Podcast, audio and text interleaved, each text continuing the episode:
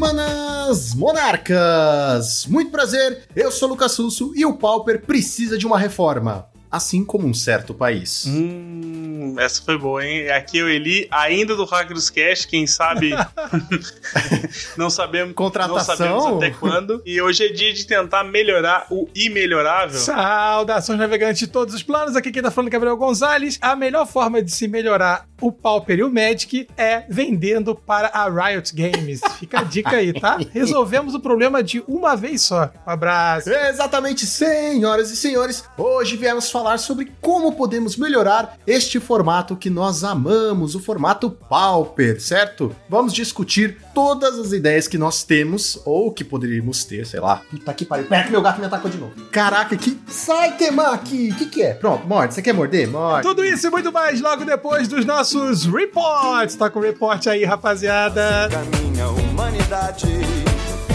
com passos de formiga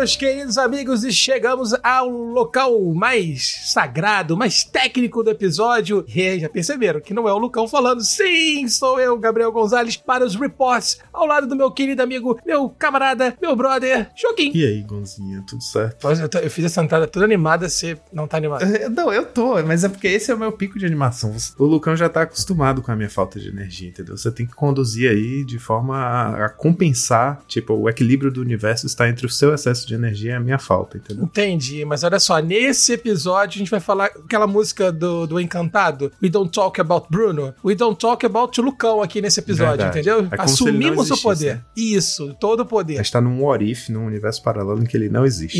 Isso, na verdade ele vai existir só pra editar depois, mas nesse episódio não. Mas antes de nós começarmos os nossos reports, quero falar pra vocês, meus queridos telespectadores ouvintes, da nossa querida X-Place. É, sim, a X-Place, Joaquim, patrocina não só o time Monarchs, mas também o Magic, a comunidade como um todo. Vale lembrar que na X-Place tem campeonato todo sábado, Joaquim. Todo sábado, sabia? Todo. Todo sábado tem campeonato. É, eu sei porque todo sábado eu sinto a dor no meu coração de não poder estar com meus queridos colegas de time jogando um IRLzinho. Eu também, eu também. Por favor, X-Place que tá escutando a gente, faça a ligação Salvador, Rio de Janeiro, São Paulo pra poder, né, levar a gente pra todo sábado às duas horas da tarde jogar aí o campeonato IRL Next Place. E aí a grande novidade, né, a grande questão é que nós temos Pioneer e Pauper acontecendo ao mesmo tempo. Então você que gosta de Pioneer, pode chegar lá, você gosta de nosso Pauperzinho sagrado, pode jogar lá na X-Place. E tem mais, Joaquim, tem mais, tem mais. Não é só isso. Você pode utilizar o cupom MONARCH5 para garantir 5% de desconto na faixa em qualquer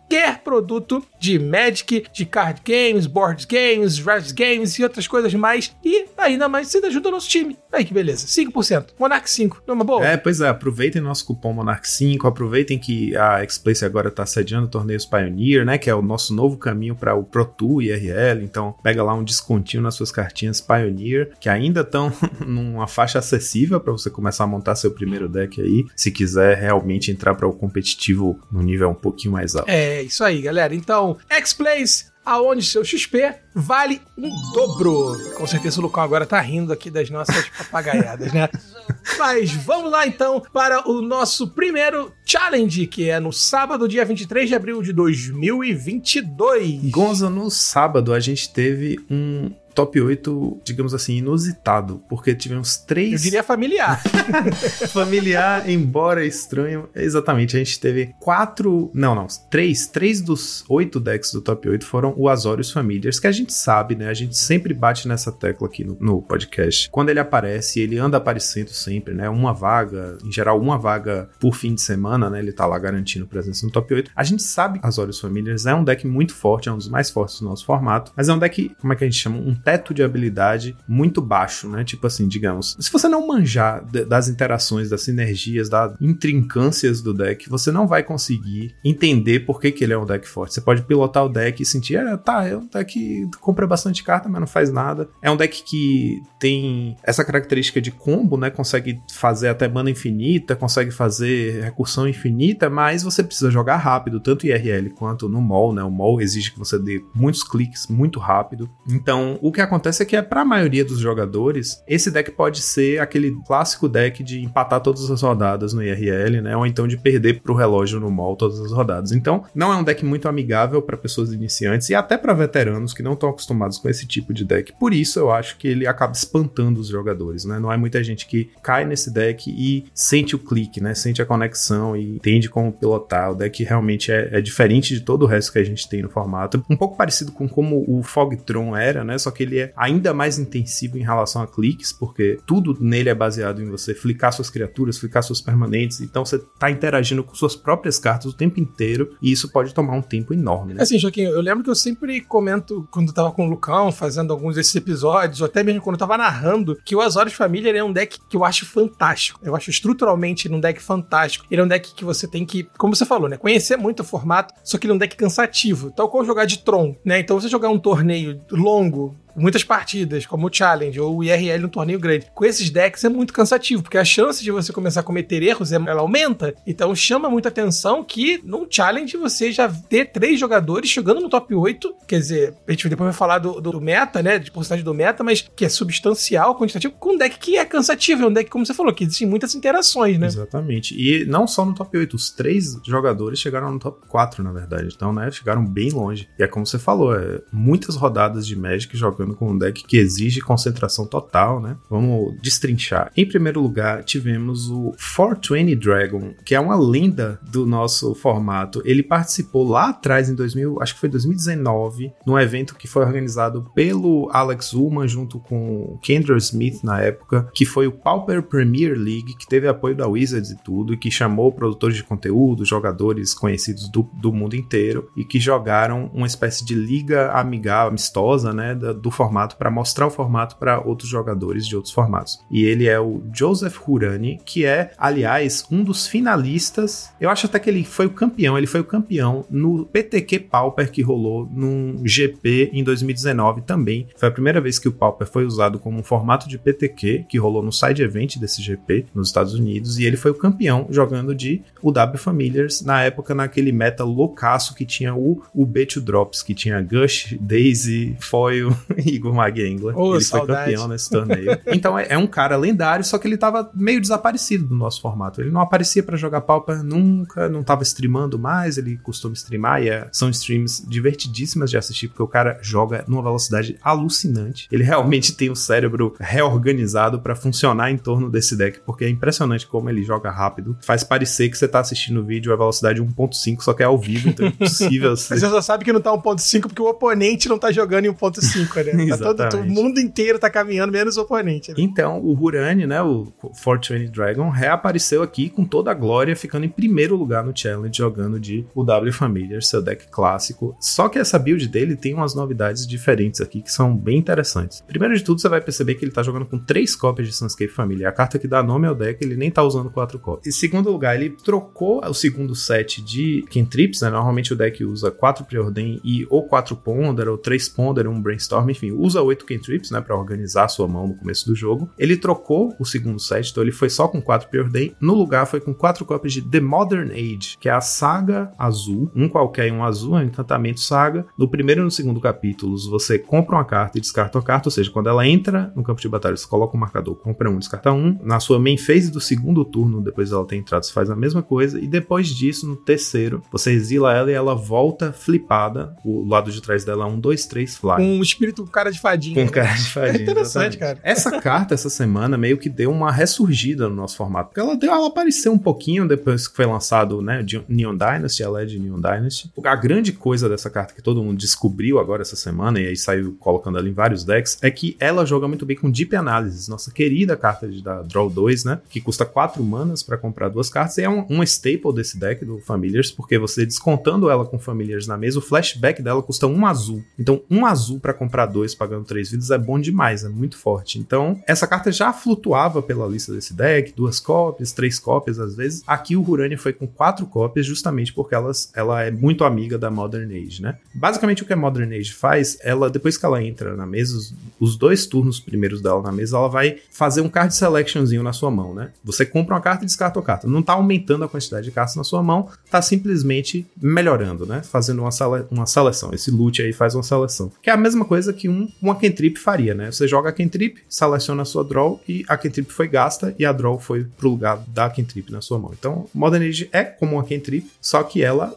vai primeiro virar um bicho 2-3, que é bem forte, né? Pode bater para cima de Clint Hawk, Core Skyfisher e tal, que é uma barreira problemática para esse deck finalizar o jogo. E ela se comporta muito bem com o Deep Analysis. Então, descartar uma Deep Analysis no começo do jogo, para depois que você tiver o Sunscape na mesa, você flashbackar ela por uma mana azul, é bom demais. Então, esse deck aqui claramente abraçou muito forte essa ideia, porque tá com quatro Deep Analysis. Eu nunca vi família jogar com tantos Deep Analysis, e realmente isso aqui faz o deck disparar na frente, né? Porque ele faz um snap, tira, limpa a sua mesa, e aí compra a carta e fica, passa para você com sete cartas na mão. Você sabe que você não tem chance contra um, um famílias com sete na mão. Aí, por conta dessa, dessa fonte de descarte aí do Modern Age, ele foi também com uma cópia de Prismatic Strands, que não é uma carta que é muito comum de se ver jogar nesse deck, mas como ele tem o, o, maguinho lá, um, um mana 04 que ganha vida, e o próprio Familiar, né, que são cartas brancas, ele pode dar o flashback no Prismatic Strands e dar uma... Então é isso, com esse Prismatic Strands aí, ele pode ter uma segurança extra aí contra um agro, né, no Game 1 e tal. Fora isso, o resto do deck é parecido com o que a gente tá acostumado mesmo, a quarta cópia do Sunscape tá no side, o Sage's Roll Denizen, que é o combo finisher, tá no side, que é o que é mais normal, né, a gente tem visto ele jogar no main, mas ele tá aqui jogando no side, e eu acho muito bacana que uma figura que é muito importante para a história do desenvolvimento desse deck no nosso formato ao longo do tempo é, reaparece e fica em primeiro lugar. Eu acho fantástico isso. Mostra que a gente tem um panteão de jogadores incríveis no nosso formato, né? Que estão lá adormecidos esperando a hora de voltar. É isso aí, Joaquim. Então, primeiro e segundo lugar, né? Tivemos esse essa match mirror de Azores Família. Em terceiro lugar, temos um Selesnaya, ou Selesnia, como o Lucão fica me zoando, né? Selesnia mid-range, pilotado pela Inara Hara. É isso mesmo? Hinahara. Inahara, isso. Pois é, em terceiro lugar tivemos esse Celestia mid-range, que me dá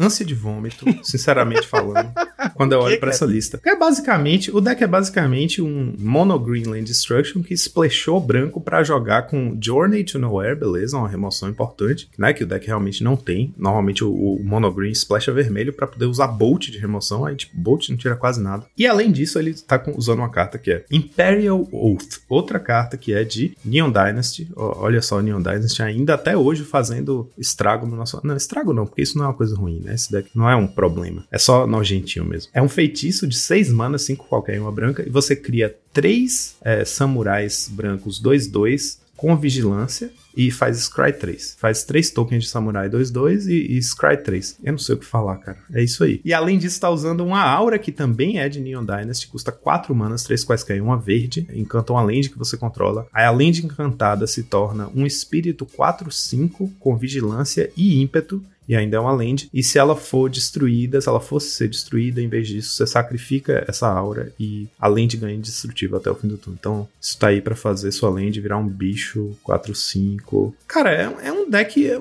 é porque eu tenho, eu tenho um calo eterno contra Mono Green Land Destruction. E eu vou te falar que eu odeio Não LD. entendo. Pra mim, LD é, antijogo, entendeu? Ó, eu vou ser sincero que é, assim, eu tent- eu tentando não dar o meu, o meu, meu 50% aqui de, de contribuição, porque eu odeio deck LD, Joaquim. Pra mim é, é, é o inimigo do Magic, entendeu? Que ele tira a única coisa que é essencial pro jogo acontecer, independente de qual deck ou formato, que é mana. Dá vontade de pegar o teu deck, tacar na cara do oponente e falar assim: vai lá, tá, beleza, vai, parabéns. É como eu sempre falei, né? Tipo, LD, é, cê tem, você pode atacar o baralho do oponente, né?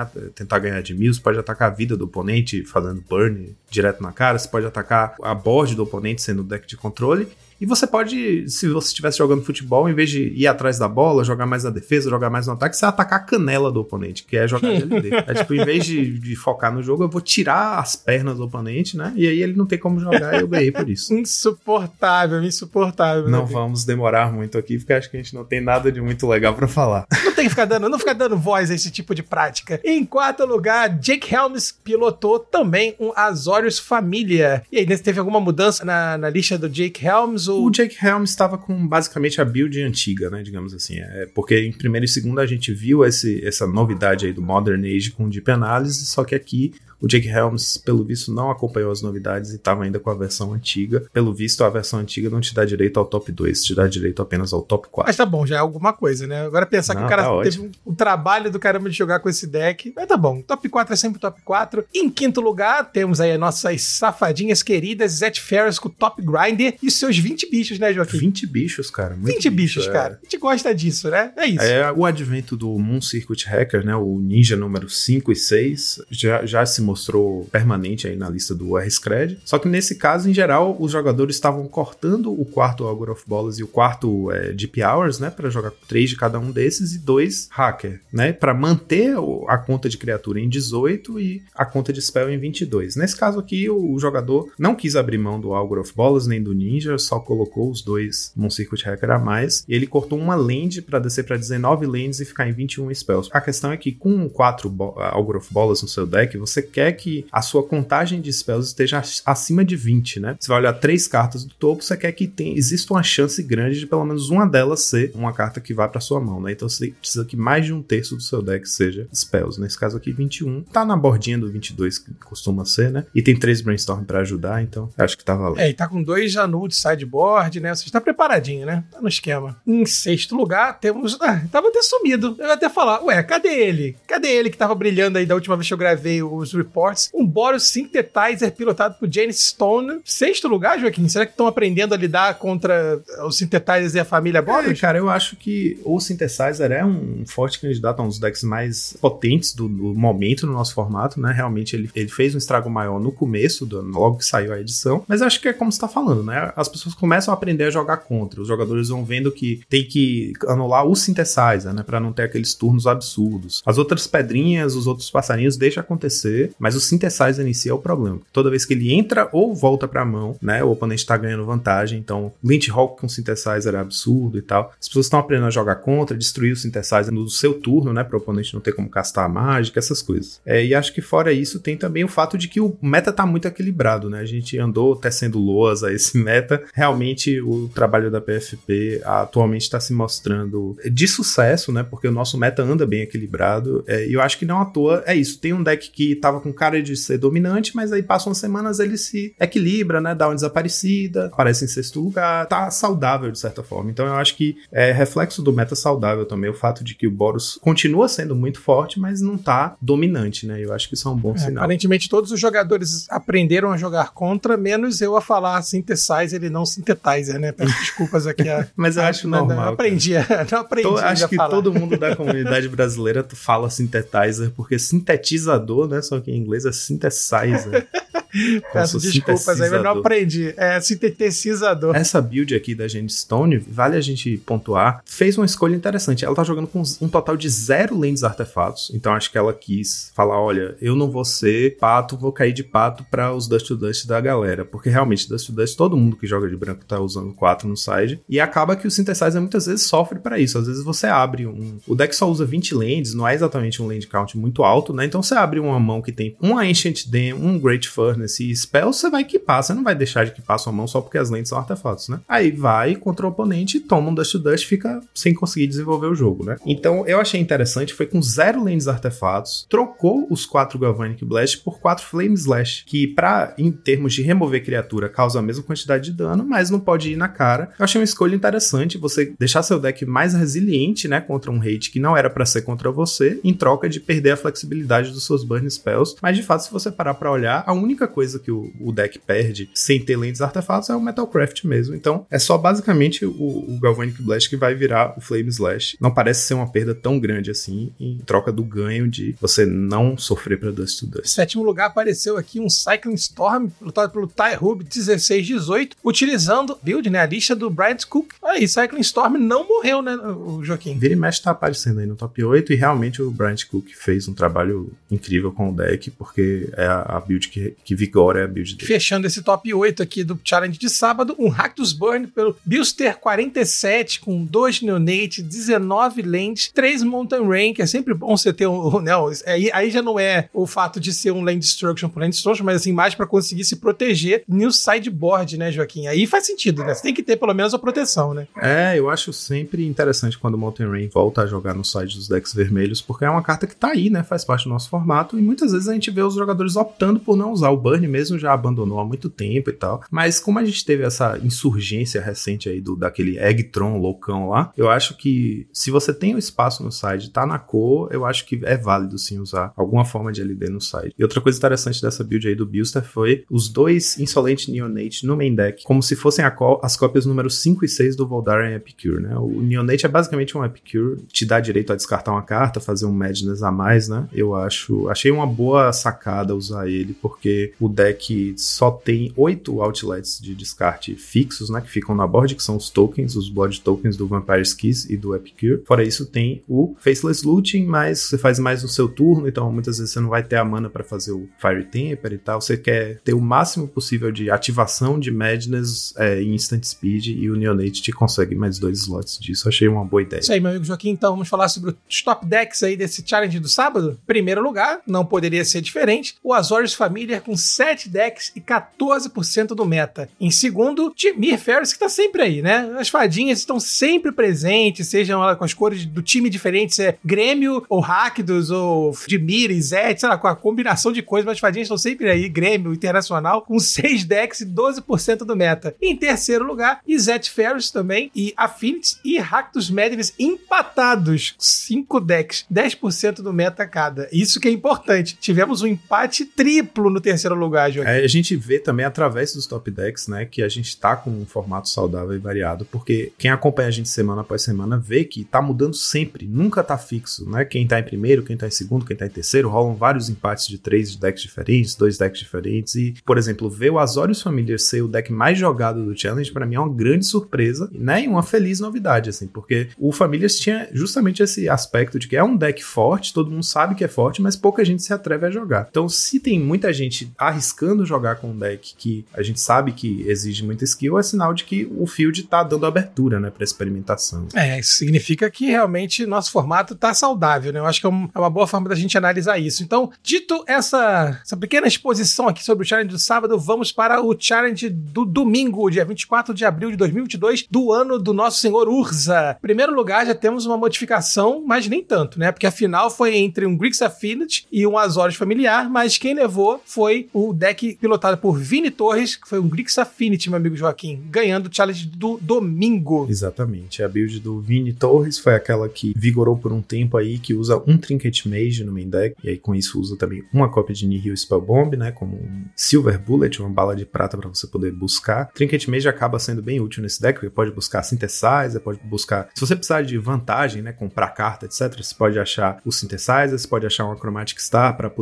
potencializar um Deadly Dispute que tá na sua mão. Se você estiver precisando voltar pro jogo, precisar de recursividade, tem a Blood Fountain. Realmente o Trinket Mage é uma ferramentinha bem potente nesse deck. Então acho, sempre acho legal ver o Trinket Mage aparecendo. E eu acho que nessa build aqui é onde ele realmente vingou. É uma cópia só, realmente é uma carta pesada de três manas, mas que, sem imaginar que ele significa basicamente a quarta cópia do seu Blood Fountain, né? É como se você tivesse um, uma espécie de teachings que cabe ao Affinity, né? Com suas Silver Bullets. É, em segundo lugar, nessa final ficou o deck pilotado pelo Guto CMTT, que foi um Azorius Família, Joaquim. Então, uma boa final, né? Aí, mais uma vez o Azorius se fazendo presente, né? É, e assim, o Azorius Familiars é o deck que é provavelmente o melhor, o deck que melhor usa Dust Dust, né? Que mais consegue com firmeza fazer um Dust Dust no turno 3, porque ele tem quatro Azorius Chancery para corrigir a mana, né? Se bate no turno 2, quatro Ashberries e dois Evolving Wilds para achar as planícies. Então, é um deck que com segurança consegue ter duas manas brancas e uma qualquer no turno 3, mas pelo visto aqui, às vezes você tem que ligar muito, ou o Affinity vem rápido demais, o Affinity vem com é, os Durez e os Spell Piece para se proteger, que é o caso, né?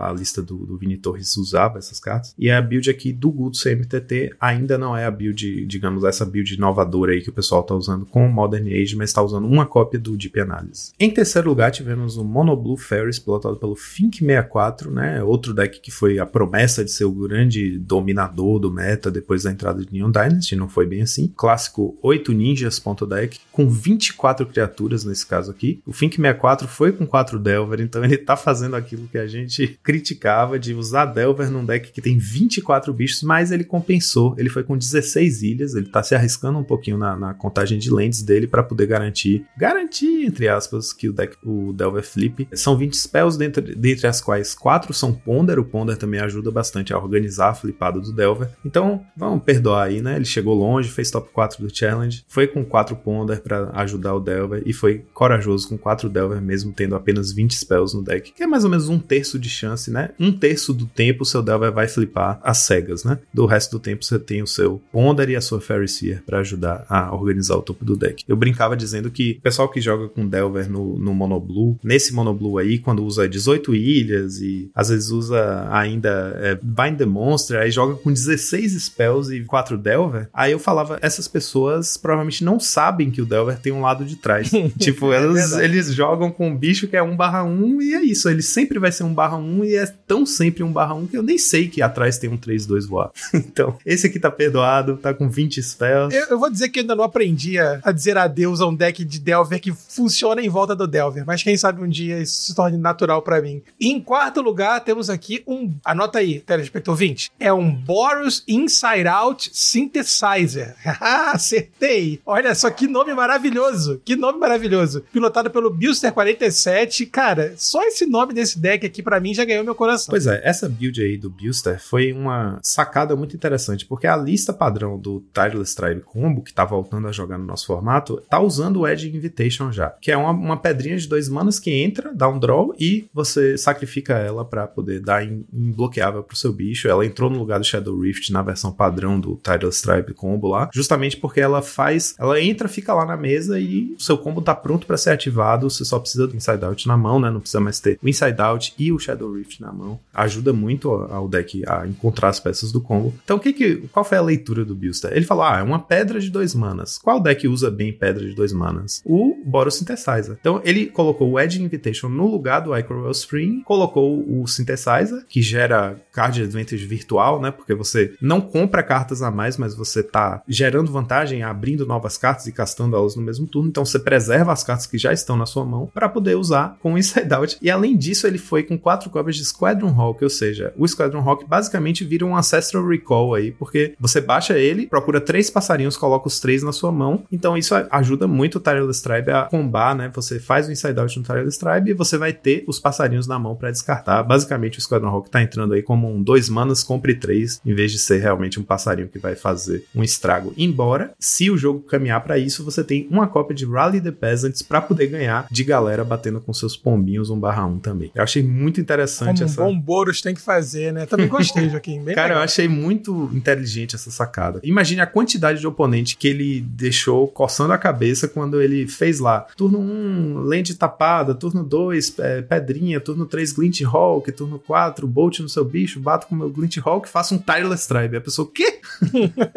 é, realmente. É muito bom. E o nome muito... do deck é maravilhoso. Boros Inside Out Synthesizer. Pra mim é o melhor nome dos últimos tempos. Pois é, não. E eu acho incrível o Face Top 4 com uma criação totalmente louca. Né? Em quinto lugar, meu amigo Joaquim, temos ele. Ele, o escorregadio Boggles de Jujubim 2004. Quinto lugar honesto aí pro nosso Boggles, né? Essa build aqui com uma Silhana Ledwalker, não abriu mão total da Silhana, mas foi com os quatro doguinhos, os quatro community. Algumas semanas atrás a gente teve aqui no, no podcast o nosso AK, né, nosso Accumulated Knowledge sobre o deck Boggles e os nossos queridos participantes Alio e Juan falaram sobre, defenderam muito o não uso do doguinho, mas o uso do Community with Spirits, né? No caso aqui, eu, uma coisa que eu reparei jogando liga nessa última semana, jogando bastantes ligas, é que o Boggles, ele tem esse problema, né? Quando ele entra no radar e as pessoas ficam preparadas para ele, todo mundo começa a usar Edge no main deck, Electric no main deck, etc. O que acontece é que o deck se torna mais fraco, né? Até todo mundo baixar a guarda de novo, perceber, ah, não tem mais Boggles, posso tirar meus Edge, tá aí o Boggles vem, rouba a cena, leva o torneio. O que é interessante a respeito do doguinho é que eu percebi jogando contra o Boggles que ele acaba dando ao deck uma certa resiliência nessa fase em que os jogadores estão usando muitos éditos. Porque ele no main deck é uma criatura a mais que tá ali para te dar uma segurança contra édito, né? Você tem um bicho a mais para sacrificar pro édito, além dos cartuchos of Solidarity que te dão um tokenzinho, né, para sacrificar no lugar do seu Boggle. O cachorrinho, beleza, ele não, não é, ele não tem hexproof, mas ele entra e dá um draw, ele te ajuda a ver mais cartas e te dá uma segurança contra Edge. Então eu percebi que talvez isso que, que o Jujubin tá fazendo aqui, de jogar com uma Silhana, talvez possa até mudar, jogar com duas Silhana e aí diminuir um dos boggles de custo 1, mas usar o, o cachorrinho também é uma forma de se proteger contra Edge num field que já tá meio que preparado contra o boggles, né? É, achei interessante. Em sexto lugar, agora, chegando no final do top 8, temos um Boros Synthesizer pelo Diego Tiff, né? E acho que vale a pena a gente comentar que ele tá usando dois Guardian, um Helix e um Golden Egg nessa lista, né, Joaquim? A Helix a gente vê aqui ali, o Guardian para mim é que, é que chama atenção por ter custo 4, né? Ser um pouco mais alto na curva de mana do que o deck gostaria de ter, mas pelo visto deu bom. É isso aí. Sétimo lugar, Jimmy Ferris do Backoff, um Devil Flash de main, né? E um Ripping the Graves. Interessante, né? Utilizando já preparado aí para posicionar o seu deck no meta e dois Anu de sideboard, Joaquim. É, eu sempre gosto de ver o Ripping the Graves no side do Befadas, porque apesar de você usar o Gomag Angler, são só dois Angler, você não precisa devorar seu cemitério inteiro, então nas matches mais longas, um Ripping pode ser a sua chave de volta pro jogo, né? Porque basicamente toda a vantagem de cartas desse deck é gerada a partir de criaturas, né? Com Augur of Bolas e os ninjas e tal. Então você conseguir voltar pro jogo com um Ripping grandão lá pro late game realmente faz toda a diferença. Eu acho essa carta muito, muito forte nesse deck. E em oitavo lugar, pilotado pelo campeão do sábado, né? O 420 aí, o 420 Dragon, Bunch Ramp, que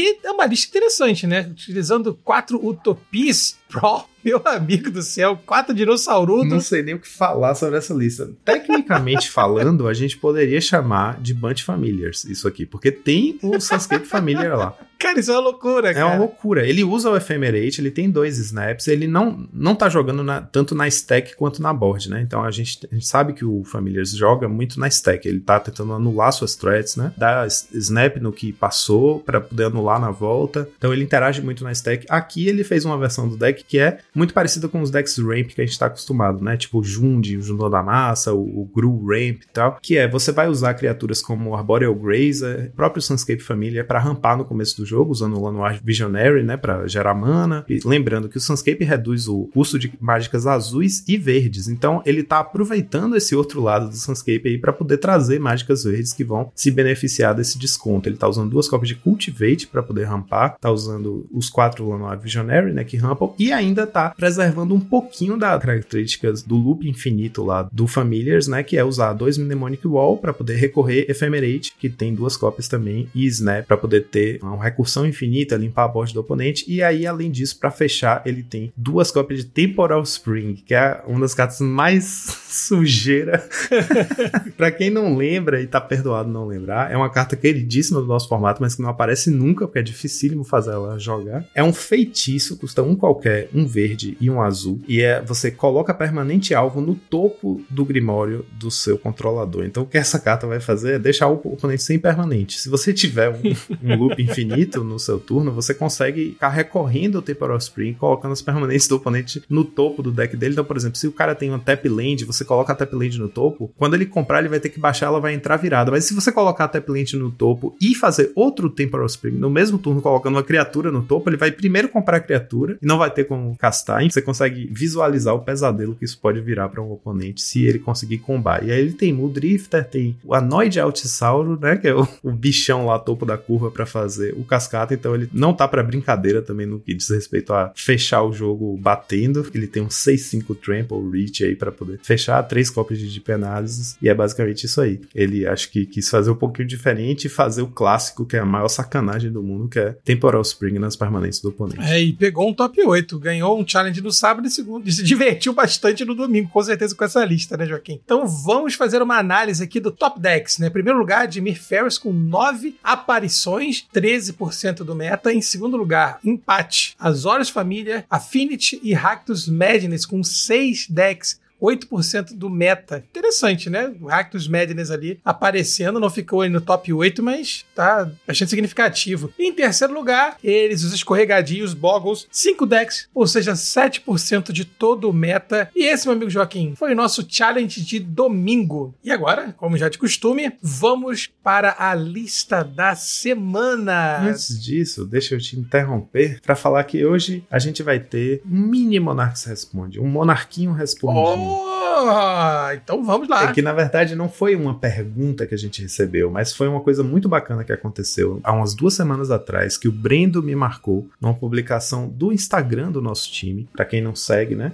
MonarchsMTG. Lá a gente posta as, as listas, né? Que os jogadores fizeram resultado, posta esses outros conteúdos que são complementares ao que a gente faz aqui. O que aconteceu lá foi que o Wesley Martins, eu não sei se ele ouve a gente, mas ele segue a gente no Instagram. Ele mandou uma mensagem, um comentário numa postagem do RG Madness que eu fiz 5.0 no ano passado, muito tempo atrás, e que estava postado lá há muito tempo. Ele comentou lá falando: Ah, eu queria saber dicas de side contra tal e tal deck. Acho que era Mono Black, Mono Blue. É, Mono Black e o X, porque eu tô pensando em. Tô, tô montando esse deck aos pouquinhos, gostei muito dessa lista, tô pensando em jogar IRL com ela. Aí o Brendo me marcou para eu tirar a dúvida do cara. Eu fui falar com o Wesley e falei: Olha, vem inbox que a gente pode trocar ideia, mas basicamente, é, contra o Mono Black, você, cachorro lá, o Underworld Rage Hound, que não tá na, na lista que tava postada lá, mas eu falei pra ele: eu tenho uma lista atualizada que eu posso te passar, então vem inbox que a gente conversa. Então ele foi, me procurou, falou que tava pensando em jogar com deck, que já tinha pegado a maioria das cartas e tal. Aí eu mostrei a lista atualizada, ele falou: ah, massa e tal. Só que eu já montei a lista como ela tava naquela publicação, então eu não sei quanto eu vou conseguir atualizar pra sua lista mais nova. Eu falei: não, beleza, eu tô te mostrando só pra né, você saber quais são as decks que eu tenho aqui contra o Mono Black e tal. Falei pra ele que o deck já era naturalmente muito bom contra o X, então não tinha muito segredo, era só puxar os Pyroblast, Electric e tal. Mas que o deck já é muito forte contra o X e é um dos motivos para jogar com esse deck, né? Que é o RG Madness. O Madzu, que eu chamei, que é um Madness de curva baixa, que usa muito da estratégia do Zu lá com Bunny Tree Emissary e Courage Ape e Wild Cattle e tal. Aí o que aconteceu? A gente trocou essas figurinhas, eu dei umas dicas, ele falou que ia ver o que, que ia conseguir fazer do side, porque ele já tinha pegado as cartas e tal. Eu falei, ah, se você puder, depois dá um retorno dizendo como foi e pronto. Isso foi umas semanas atrás. É quando foi na semana passada, ele me mandou mensagem dizendo: Bom dia, o torneio foi ontem e fiz 3-0. Aí eu, caramba, que massa. Aí ele falou: pegou Boggles, MBC e Affinity. Ou seja, MBC uma das matches que ele tava temendo, né? Que ele pediu dica. Foi um dos decks que ele enfrentou. Ele me mandou a, o link da lista que ele levou, então a gente vai colocar aqui na descrição esse link para vocês darem uma olhada se quiserem. Uma adaptaçãozinha da lista que eu tinha feito 5-0. E é isso, ele falou que foi. É, não conseguiu montar o site exatamente como eu tinha recomendado, porque não conseguiu todas as cartas, fez o que deu lá. É isso, ele fez o deck, criou um link pro deck no, no MTG Goldfish que tem umas observações falando sobre o report dele do torneio. Eu achei isso muito bacana, cara. Primeiro que ele fez um 3-0 e eu achei isso fenomenal. Segundo que, pô, é muito bacana essa oportunidade de ter essa troca com a comunidade, né? De a pessoa ir lá num post antigão é, que o Brendo,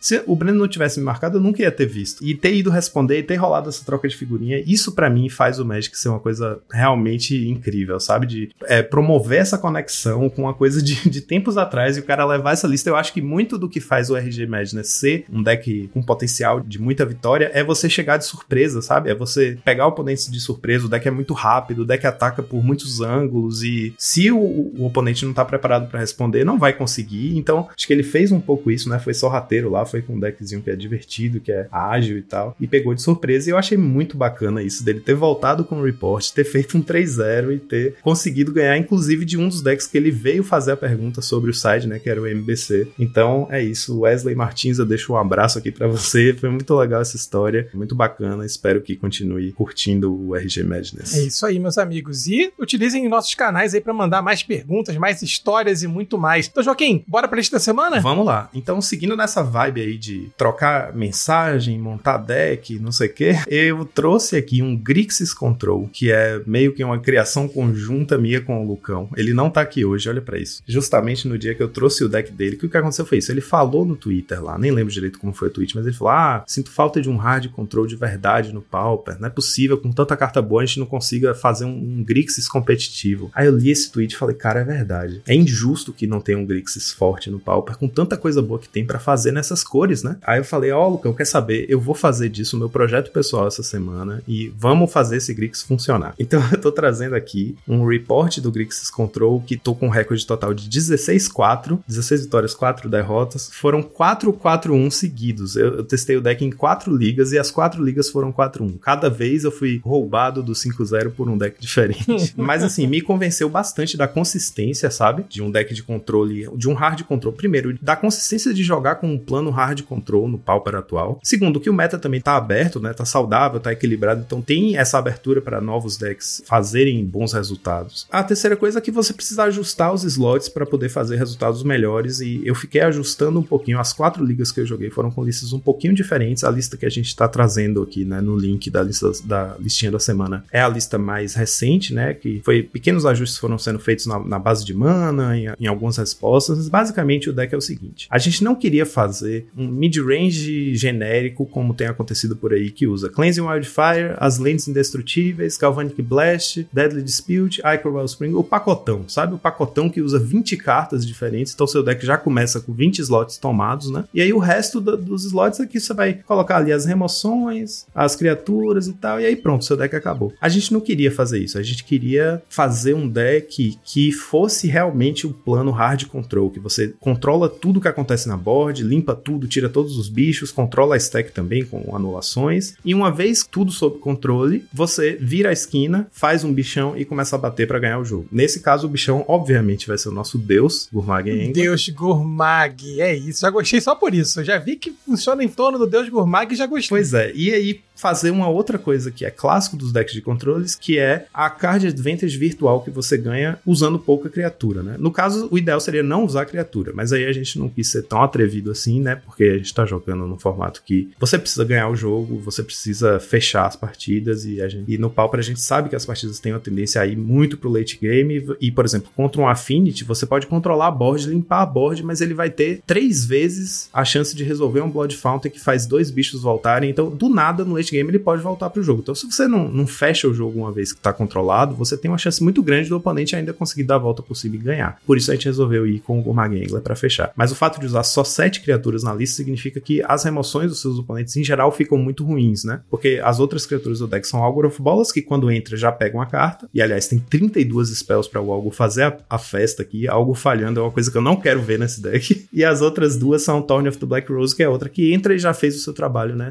Fazendo você virar o monarca. A gente discutiu. Ah, foi muito interessante porque o Lucão criou um grupo no WhatsApp, porque várias pessoas responderam ao tweet dele, falando: ah, vamos fazer acontecer, não sei o que, seria legal. Ele incluiu todas essas pessoas no grupo, inclui o campo do Asa Branca, inclui um cara que eu não conheço, mas que tá lá no grupo que a gente chama Anderson. Então é isso, a gente tem debatido lá no grupo ideias, né? Trocado ideias. Basicamente, quem testou o grosso da lista fomos eu e o Lucão. Eu fiz uma primeira build, o Lucão começou a testar, eu comecei a testar. Eu fui direto pra liga, porque na liga você acaba se submetendo a uma variedade louca de, de selva de decks agressivos, né? Primeira grande lição é que o deck responde muito bem a deck, decks agro. E a, segunda lição é, talvez seja a melhor matchup desse deck o Boggles, porque o deck usa bastante Edito e Sweepers, né? Ele tem Fire Cannonade, ele tem Depth to the Kami, ele tem Devour Flash, Chainer's Edict, então o deck realmente devora o Boggles. E basicamente é isso. A gente fez um deck que é um hard control, usa poucos bichos. Você, em geral, não liga se seus bichos morrerem, então não faz diferença. Trocar um, um para um com seus bichos não faz diferença, porque seus bichos já geram outros valores. E fora isso, ele vai ter 4 Counter Spell, 4 Cleansing Wildfire e vai usar o mínimo de lentes indestrutíveis, só 8 e todas das que geram vermelho, né? Porque se você tem a lente indestrutível na mesa, você precisa da mana vermelha para rampar. Então eu só coloquei 4 Silver Bluff, 4 Drossforge. A gente não foi com mais lentes artefato para não ficar frágil para Dust Dust, né? Então não tá usando Galvanic Blast, porque tem poucos artefatos. E aí a gente, como a gente rampa e tem acesso a muita mana desde a partir do turno 3, 4, a gente tá com uma cópia do Mystical Teachings e com algumas Silver Bulletzinhas específicas, um Devour Flash, um Deb to the Kami, que resolve encantamento, uma Braid, que resolve artefato. Então a gente tem resposta para um pouco de tudo no nosso main. Tem o Fire Cannonade também, que pode ser buscado para limpar a mesa. Fez uma pequena toolbox pro Teachings, mas é mini, né? Esse não é o objetivo principal do deck, tanto que a quarta versão da lista que eu testei na liga nem usava Teachings e dá para tranquilo rodar sem Teachings. Os quatro Frantic Inventory que foram sugestão do campo estão jogando muito bem no deck, porque você precisa repor seus recursos, né? Depois de trocar tanto, limpar tanto, trocar um por um com o oponente tal. É importante você ter uma forma de voltar um refil na sua mão, que poderia ser o Deadly Dispute, poderia. Mas é aquela história, né? Eu poderia estar matando, poderia estar roubando, mas eu tô só montando um Grix. É, era uma listinha bem interessante aqui, né? Eu tava acompanhando pelo Twitter, vendo vocês falarem sobre, sobre o deck, né? Tava animado para poder participar. Eu sei que o Lucão aí, que é o grande homenageado aí da, né, dessa lista da semana, é uma lista realmente muito sólida, né? E tem Deus Gurmag, tem cores que eu acho muito interessante no, no Magic, né? Que essa mistura de cores com vermelho, preto e azul, ela dá muita variedade. Então, um deckzinho que chama atenção, dá vontade de jogar com ele também. No side, vocês vão ver aí que tem umas cópias adicionais de algumas cartas, um Chainer's Edict, um Fire Cannonade a mais e tal, e umas outras respostas específicas. E tem Porém, notoriamente tá ausente aí uma coisa que durante algumas ligas foi importante, mas que é o seguinte: teve uma match que eu joguei contra um Befadas e vocês vão sentir, se jogarem com esse deck, vocês vão sentir isso, que é quando você joga contra um deck muito interativo, um deck de controle, né, que vai ter resposta para suas criaturas, que vai ter resposta em abundância, no caso, porque a gente tem só 7 criaturas, então um deck que joga com 10 remoções, digamos, 12 remoções, tipo o nosso, o nosso tem 14 remoções. Se você enfrentar um deck desse que tem muita troca um por um, né, muita interação, você vai perceber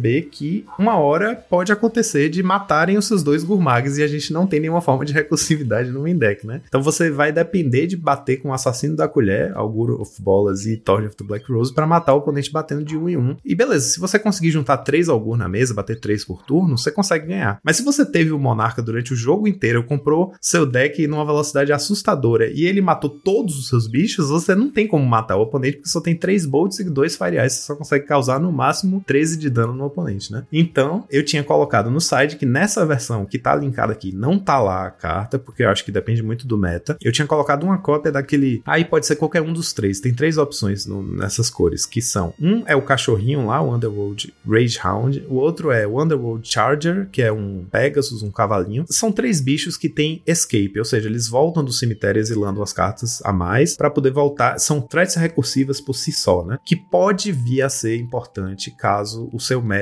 seja muito recheado de decks muito interativos, tipo muito R-Scred, muito o B-Fadas, né? Pode ser importante. E como eu falei, eu perdi uma match durante essas 20 que eu joguei da liga. Uma das derrotas foi, na verdade, eu não perdi a match, eu perdi um game contra um B-Fadas, que eu ganhei o primeiro game. O segundo game, ele conseguiu. Eu tive o Monarca durante o jogo inteiro, mas ele conseguiu encaixar as remoções porque ele percebeu essa fragilidade. Ele percebeu que eu não ia ter como fechar o jogo se ele matasse meus Gurmags. Aí ele matou os Gurmags, eu não tive como voltar e eu acabei perdendo porque meu deck acabou. Ou seja, é uma prova de que é um bom deck de controle, né? Controlou tudo, né?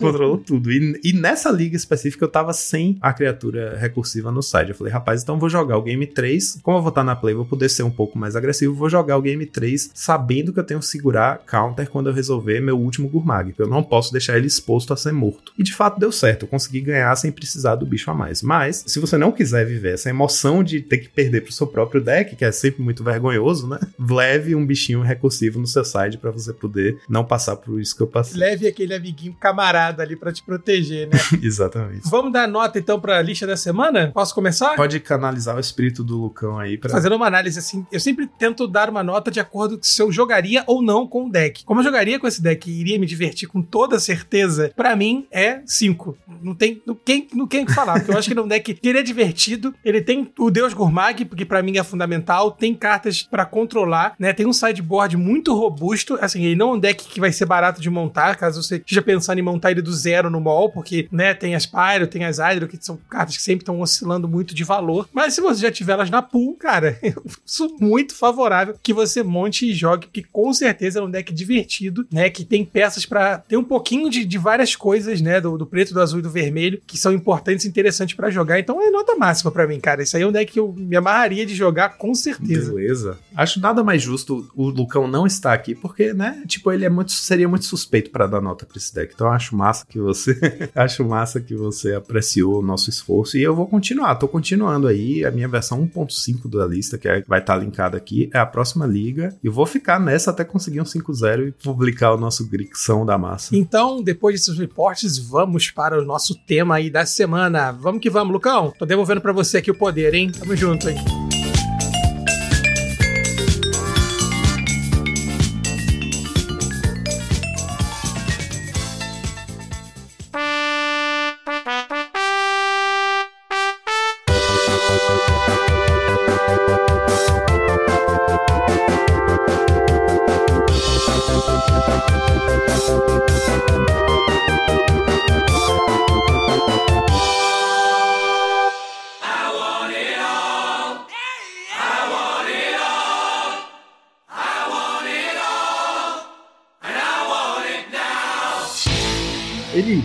Começar te falando, e essa pauta só existe por causa do que você falou no último episódio que você participou. Que você disse assim: ah, eu acho que existem ferramentas melhores do que o banimento pra gente melhorar o formato Pauper. Coitado do Eli, cara, ele se meteu numa enrascada. Tá gravado, não posso fazer nada, né? Então. Mas aí eu fiquei matutando, né, na minha cabeça, tipo, pô, é verdade. Quais ferramentas nós precisamos e quais são os problemas que nós estamos tendo hoje no formato Pauper? Fiquei pensando principalmente numa coisa assim. É muito engraçado que nós somos um formato sancionado, né, pela Wizards. Nós temos Pauper no mall, e mesmo assim, não existe um cuidado, não existe um carinho ou um apreço pelo formato. Acho que antes da gente passar a palavra pro Eli, o Lucão, a gente tem que pensar justamente duas coisas, né? O Pauper foi o último formato a ser sancionado, correto? Né? Dizer, tiveram formatos que foram criados depois, mas eles já entraram sancionados. Puta, cara, eu não sei. Sabe por quê? Porque eu lembro dele ser unificado. Eu lembro que existia o Pauper IRL. Não, então, ele foi unificado, teve a unificação do Pauper IRL com o MOL, que eram listas separadas de banimento, de coisas, e aí depois teve o sancionamento. Então, assim, eu sei que entraram formatos novos, estão entrando formatos novos, mas eles já, já nasceram prontos, né? Nasceram pela Wizards, não pela comunidade. Então, acho que a gente tem que primeiro pensar que ele é um formato novo do sancionamento, tentar identificar quais são os problemas reais do Pauper, né? Para partir daí a gente conseguir entender quais são as soluções, né? Nessa linha, Gonzalez, a gente tem a questão seguinte: é, o, o sancionamento e a unificação ocorreu no, no mesmo período.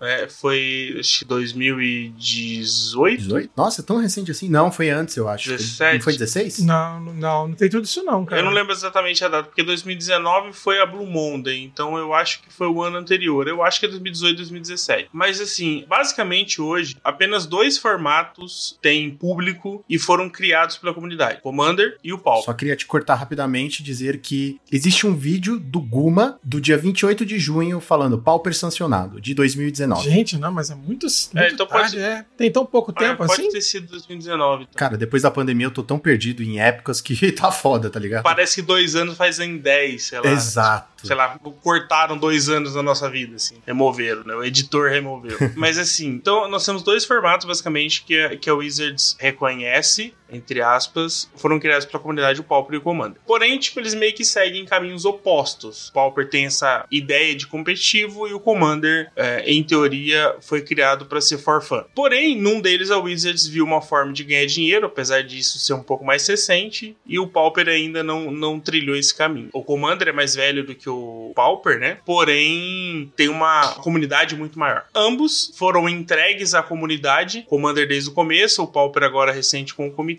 para que, é claro que os pesos são diferentes, mas que, teoricamente para que eles influenciem muito mais nos banimentos, que foi é, a situação que eu comentei no, no último episódio. A Wizards tentou, ou tenta até hoje, né, que o commander dela seja jogado, mas a gente sabe que né, o negócio não, não funcionou. Tendo esse pano de fundo, a Wizards nunca criou o formato. Né? Ela nunca participou da criação, ela nunca, ela não concebeu o formato, ele simplesmente nasceu e ela não teve influência. Eu acho que esse é o trunfo do Pauper e também o seu maior problema. Por quê? Mesmo que a Wizards crie um formato e ele não seja bom, ele é um formato, ele é equilibrado, ele é balanceado, ele foi planejado. O Pauper não tem isso. E com isso, nós chegamos à primeira grande barreira do Pauper, que é ele é o único formato onde a raridade das cartas é restrita. E isso, na estrutura de como o Magic existe, me parece ser o maior problema. Porque as raridades existem por uma questão de colecionismo, por uma questão de balanceamento de limitado e etc. Oferta e demanda e tal. E isso afeta diretamente como o Pauper é jogado. Então, por exemplo, há quantos anos a gente não vê é, cartas comuns entrando no formato? Sei lá, quando ele foi sancionado mesmo. Eu lembro de ter feito um- uma análise de edições de T2 tinha dado, sei lá, duas ou três cartas pro Pauper. Se você for pensar nos últimos cinco anos, é Tremem Spectre, é um encantamento ali que joga e tal, mas no geral as cartas são mais antigas, não tem nada muito novo. Kamigawa agora que, depois de muito tempo ali, acrescentou cinco cartas CV jogáveis da edição diretamente no Pauper. Eu acho que a coleção que mais trouxe cartas sempre é Commander Legends, né? Foi uma das Commander Legends aí que trouxe todas as criaturas com cascata. Acho que foi a coleção que mais trouxe coisa pro formato, mas realmente coleções T2 são pouquíssimas quando, quando tem. No geral, todas as edições é, Masters ou agora essas de Commander, essas não T2, né? Seja Modern Horizons, Double Masters, Commander Legends e tal, é onde a gente acaba tendo downgrades e também novas adições ao formato. Mas, de novo, não é pensando no Pauper, é pensando no balanceamento limitado e é bom, cair em desgraça, por exemplo. Vocês viram a desgraça que foi simplesmente porque era uma carta que precisava pro limitado daquela edição. Foi pensado zero. O grande problema para mim inicial que precisaria ser discutido é esse desenvolvimento, essa base, essa estrutura que o Pauper não tem. Dali você conseguiria ter uma, uma infinidade de análises que você poderia fazer para poder tentar dar uma melhorada. Mas a partir do momento que você, vamos dar um exemplo, Pioneiro, que saiu, que é um grande formato mais recente. Como é que ele foi pensado? Vamos utilizar a, o frame novo. Ah, não, tá muito antigo, tem muita carta ali que pode dar problema, vamos começar algo mais recente. Pegaram o retorno à Ravnica. Ao entrar o formato, o que aconteceu? Foram banidas as FETs. Por quê? O Wizards não quer um estilo de jogo que o Modern já oferecia. Ao criar o, o, o Pioneiro, que não é um substituto do Extended, é um formato não rotativo, ele vai ter o mesmo problema do Modern, teoricamente, daqui a 10 anos. Então, o que ela quer fazer? Ela quer tirar algumas coisas que ela não consegue mais mexer no Modern, ela não consegue tirar a Fatland do Modern. Então, ela fez? Um formato que não tem a Fatland. Ela pensou alguns detalhes antes de criar o formato, efetivamente. Então, assim, é, esse é só um exemplo da forma como ela pensou no formato. As diretrizes, o balizamento que ela pensou pro formato. Então, acho que esse é o principal ponto que o Pauper precisaria. Se pudesse pedir alguma coisa, é que alguém parasse o R&D e pudesse fazer essa análise e verificar o que eu quero pro Pauper. O que eu quero pro Pauper como estrutura? O que, que o Pauper tem? O que, que o Pauper precisa? Qual o caminho que eu quero que ele trilhe? Querendo ou não, por mais que isso pareça ser limitador, é o que todos os formatos têm. É uma estrutura. É um padrão de jogo que, de acordo com as cartas que você vai tem e vai colocar, o formato vai acabar seguindo. É, acho que a grande questão que a gente precisa no nosso debate, enfim, compreender que o Pauper ele sempre vai ser um formato Underdog. fora Underdog. da, da é, ma- marginal, né? Underdog, marginal para o Wizard. É, eu acho que toda a concepção, quando a gente pensa em Alchemy, a gente pensa em histórico, a gente pensa em Explorer. Ah, Explorer. Putz. sei lá, Renegade, outro nome de carro aí que a Wizard vai dar pra formato, sei lá, que essa porra, que são formatos que ela controla, ela domina, ela tá conversando com a Ariana o tempo inteiro, isso é algo que eu venho falando aqui bastante com nossos telespectadores ouvintes, que a Wizards, ela tá abandonando o IRL. Ah, Gonzalez, mas ela não vai abandonar, quer dizer, ela vai continuar produzindo IRL, mas o foco e a rentabilidade dos jogos online é muito alta, né? Quando eu dizer, a minha abertura foi fazendo uma crítica, enfim, não muito amigável ao fato da Riot saber como fazer um jogo, né? E ela sabe como ninguém como fazer o jogo, ela, né, dona do, do League of Legends, dona do Wild Rift, que é um League of Legends para celular. Aí ela lançou o Runeterra para o celular, quer dizer, assim, lançou o, o normal de mesa, Não. mesa de gabinete, vamos dizer assim, e pro celular, coisa que a Wizard ela reluta em fazer. Ah, mas já tem, cara, tem há mais de um ano, se posso estar falando bo- bobagem, ou quase um ano, tá? Que ela não lança para todos os celulares, um negócio que não, não faz o menor sentido, né? A Wizard ela entra em contradição o tempo inteiro. Mas voltando pro Pauper, Cara, esse projeto, rapidamente, esse projeto do celular, de Magic pra celular, é a coisa mais flopada desde aquele RPG recente da Wizards também, tá ligado? Ah, os dois foram terríveis, terríveis. Então, mas É- o problema, o problema, Lucão, é que assim, tudo bem, o RPG foi um erro, vamos dizer assim, é um erro, sabemos disso. A grande questão é que a Wizards, ela caminha para um lado, ela diz que vai fazer uma coisa, como ela fez, a gente fez um episódio sobre isso, né, sobre as mudanças, que deve ter, não ter nem um ano que ela mudou todo o sistema de Competitivo. competitivo. Nós fizemos um episódio, putos da Sim, vida. a morte do competitivo. É, a morte do competitivo. Aí ela mandou um reanimate, entendeu? Em cima do competitivo dela, pra voltar ao que ela estava fazendo antes.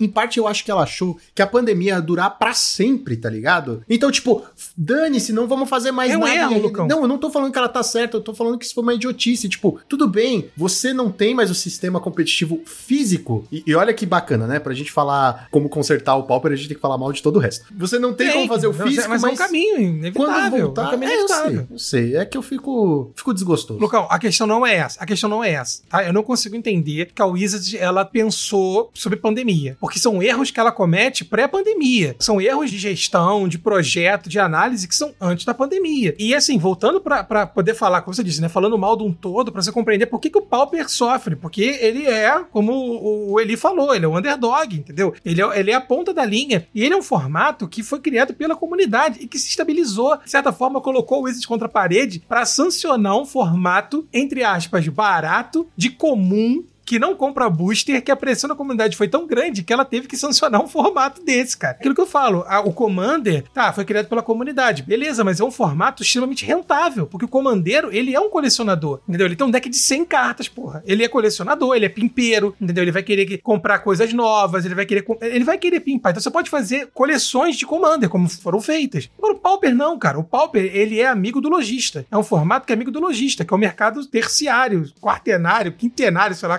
cacete. E é um formato que a Wizard, ela, ela nunca teve, assim, uma boa vontade. Ela aceitou, sancionou o formato, porque é um formato que é muito popular, né? Aqui na América Latina, no Brasil, na Itália, a gente viu aí com o desenrolar da PFP. Pensar nos problemas do Pauper é pensar, na minha visão, nos problemas da Wizards como um todo. Não sei se aqui na, na nossa mesa do Draw do Monarca aqui todos concordam, né? Mas a gente não, não, não tem como separar o que o Pauper sofre com todo um problema estrutural que a Wizards faz, entendeu? Que é gerir mal seus projetos, entrar em contradição, se autodestruir, né? Que é incrível. Eu sempre falo isso, cara. Eu jogo Rune Terra, inclusive não estou jogando agora, tá? Primeira vez aí em vários episódios.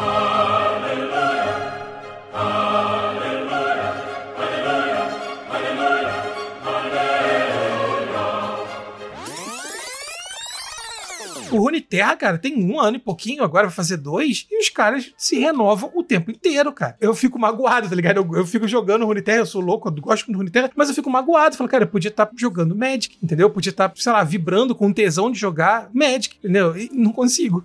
É assim, então, eu não sei se vocês concordam, mas falar do Pauper, dos problemas do Pauper, é a gente fazer um- uma análise vertical aí pra poder entender por que, que a Wizard leva os formatos dela à, à automutilação, cara. Essa questão da pandemia, realmente a Wizards mudou com a mudança de direção que teve, presidência e tal. A Wizards já tinha um plano, ela tinha anunciado, inclusive, acho que antes da pandemia, de aumentar X% o faturamento dela e etc. Quando a pandemia caiu, eu acho que eles aceleraram as coisas, acabou afetando drasticamente essa grande fatia da comunidade, né, entre nós e vários outros produtores e jogadores e amantes do Magic. Esse sentimento tão negativo, esse sentimento de abandono, esse sentimento de que o Magic acabou, o Magic é só uma máquina de fazer dinheiro. De certa forma, a Wizards realmente acelerou esses planos de faturamento. Isso é fato. Tanto que se você pegar, acho que as últimas seis coleções, a cada edição que saiu, ela é maior, vendeu mais do que a última. Pô, nós passamos dois anos de pandemia e dentro de um dos anos da pandemia, um dos piores anos da história da humanidade, a Wizards, sei lá, aumentou, acho que quase dobrou a renda dela, sabe? Ela alcançou um bilhão de dólares de faturamento. Então é um negócio, assim, astronômico para uma empresa do tamanho da Wizards. Por mais que o jogo seja enorme, a empresa em si é pequena, não é uma empresa tão grande. E com isso, é, essa postura tão focada no capital, eu acho que o Pauper, que é a contramão disso, né? Tanto que o nome já é um problema, entre aspas, nessa Que é relação. um preconceito. É, então, né, na verdade, até formato. te- Podia ser É, commons. na verdade, eu- deixa eu até Commons. fazer um parênteses em relação a isso, que é algo que quero ainda abordar, então talvez aqui já seja uma, uma boa abertura. Eu acho que até comentei, pincelei um pouco disso no Hackers, mas assim, eu tenho um problema. Hoje, o Eli de, de 2022 tem um problema maior com o nome Pauper, pela conotação negativa que ele tem, principalmente na- em países de língua inglesa. É claro, Pauper pra gente aqui não é nada. A pauper é pobre, mas, tipo, não tem a mesma conotação porque você não fala a palavra pauper com frequência. Tem a mesma força. Não né? tem. a E assim,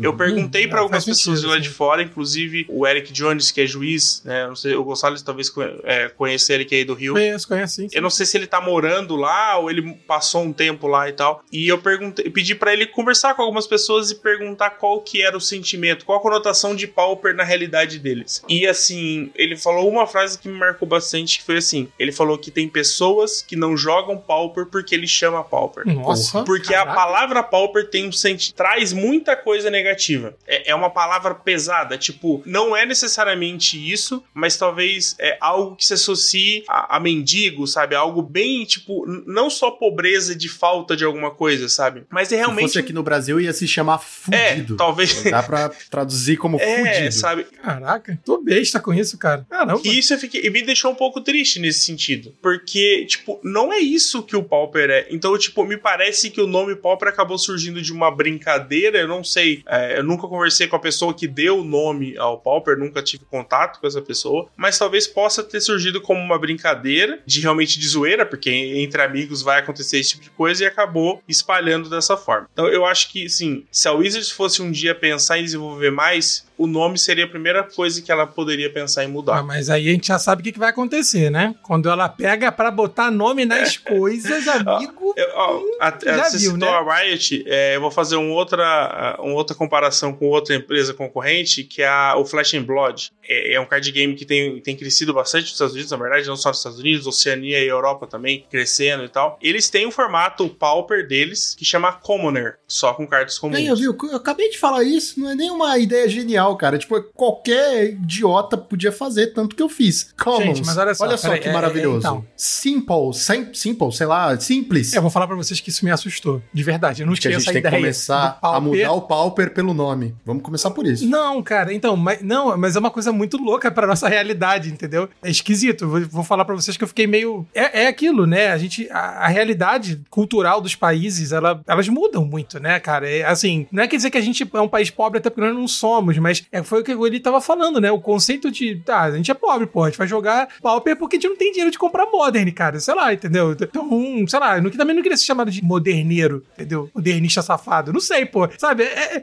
é seu moderno cringe. Tem que chamar o formato cringe, tá ligado? Assim como o Pioneer, pô. eu não sou um pioneiro. né? É, bandeirantes. Tinha que ser traduzido aqui pro Brasil como bandeirantes, tá ligado? Tipo, aí a Alckmin ia ser Paulo Coelho, Nossa, entendeu? Alckmin, não sei, porra, entendeu? Cara, é- é- isso, isso, isso explodiu minha cabeça, é, É, real, Você sabe cara. que essa questão de tradução de formato, até algumas semanas atrás, ou meses atrás, a Wizards Brasil, talvez por influência da, da Wizards é, Nave Mãe, ela colocou na página dela os nomes dos formatos traduzidos, né? Então, Legacy é legado, Modern é moderno, Standard é padrão, Pioneiro, né? Pioneer é pioneiro, e o Pauper tava pobre. Ó, estão ouvindo isso? Ah, não, cara, não. Não, não, não, não, não, não, não, não, não, não, olha só. Não, eu tá vou te falar o que, que aconteceu. ó, não ó. foi isso, não. Não foi isso, não.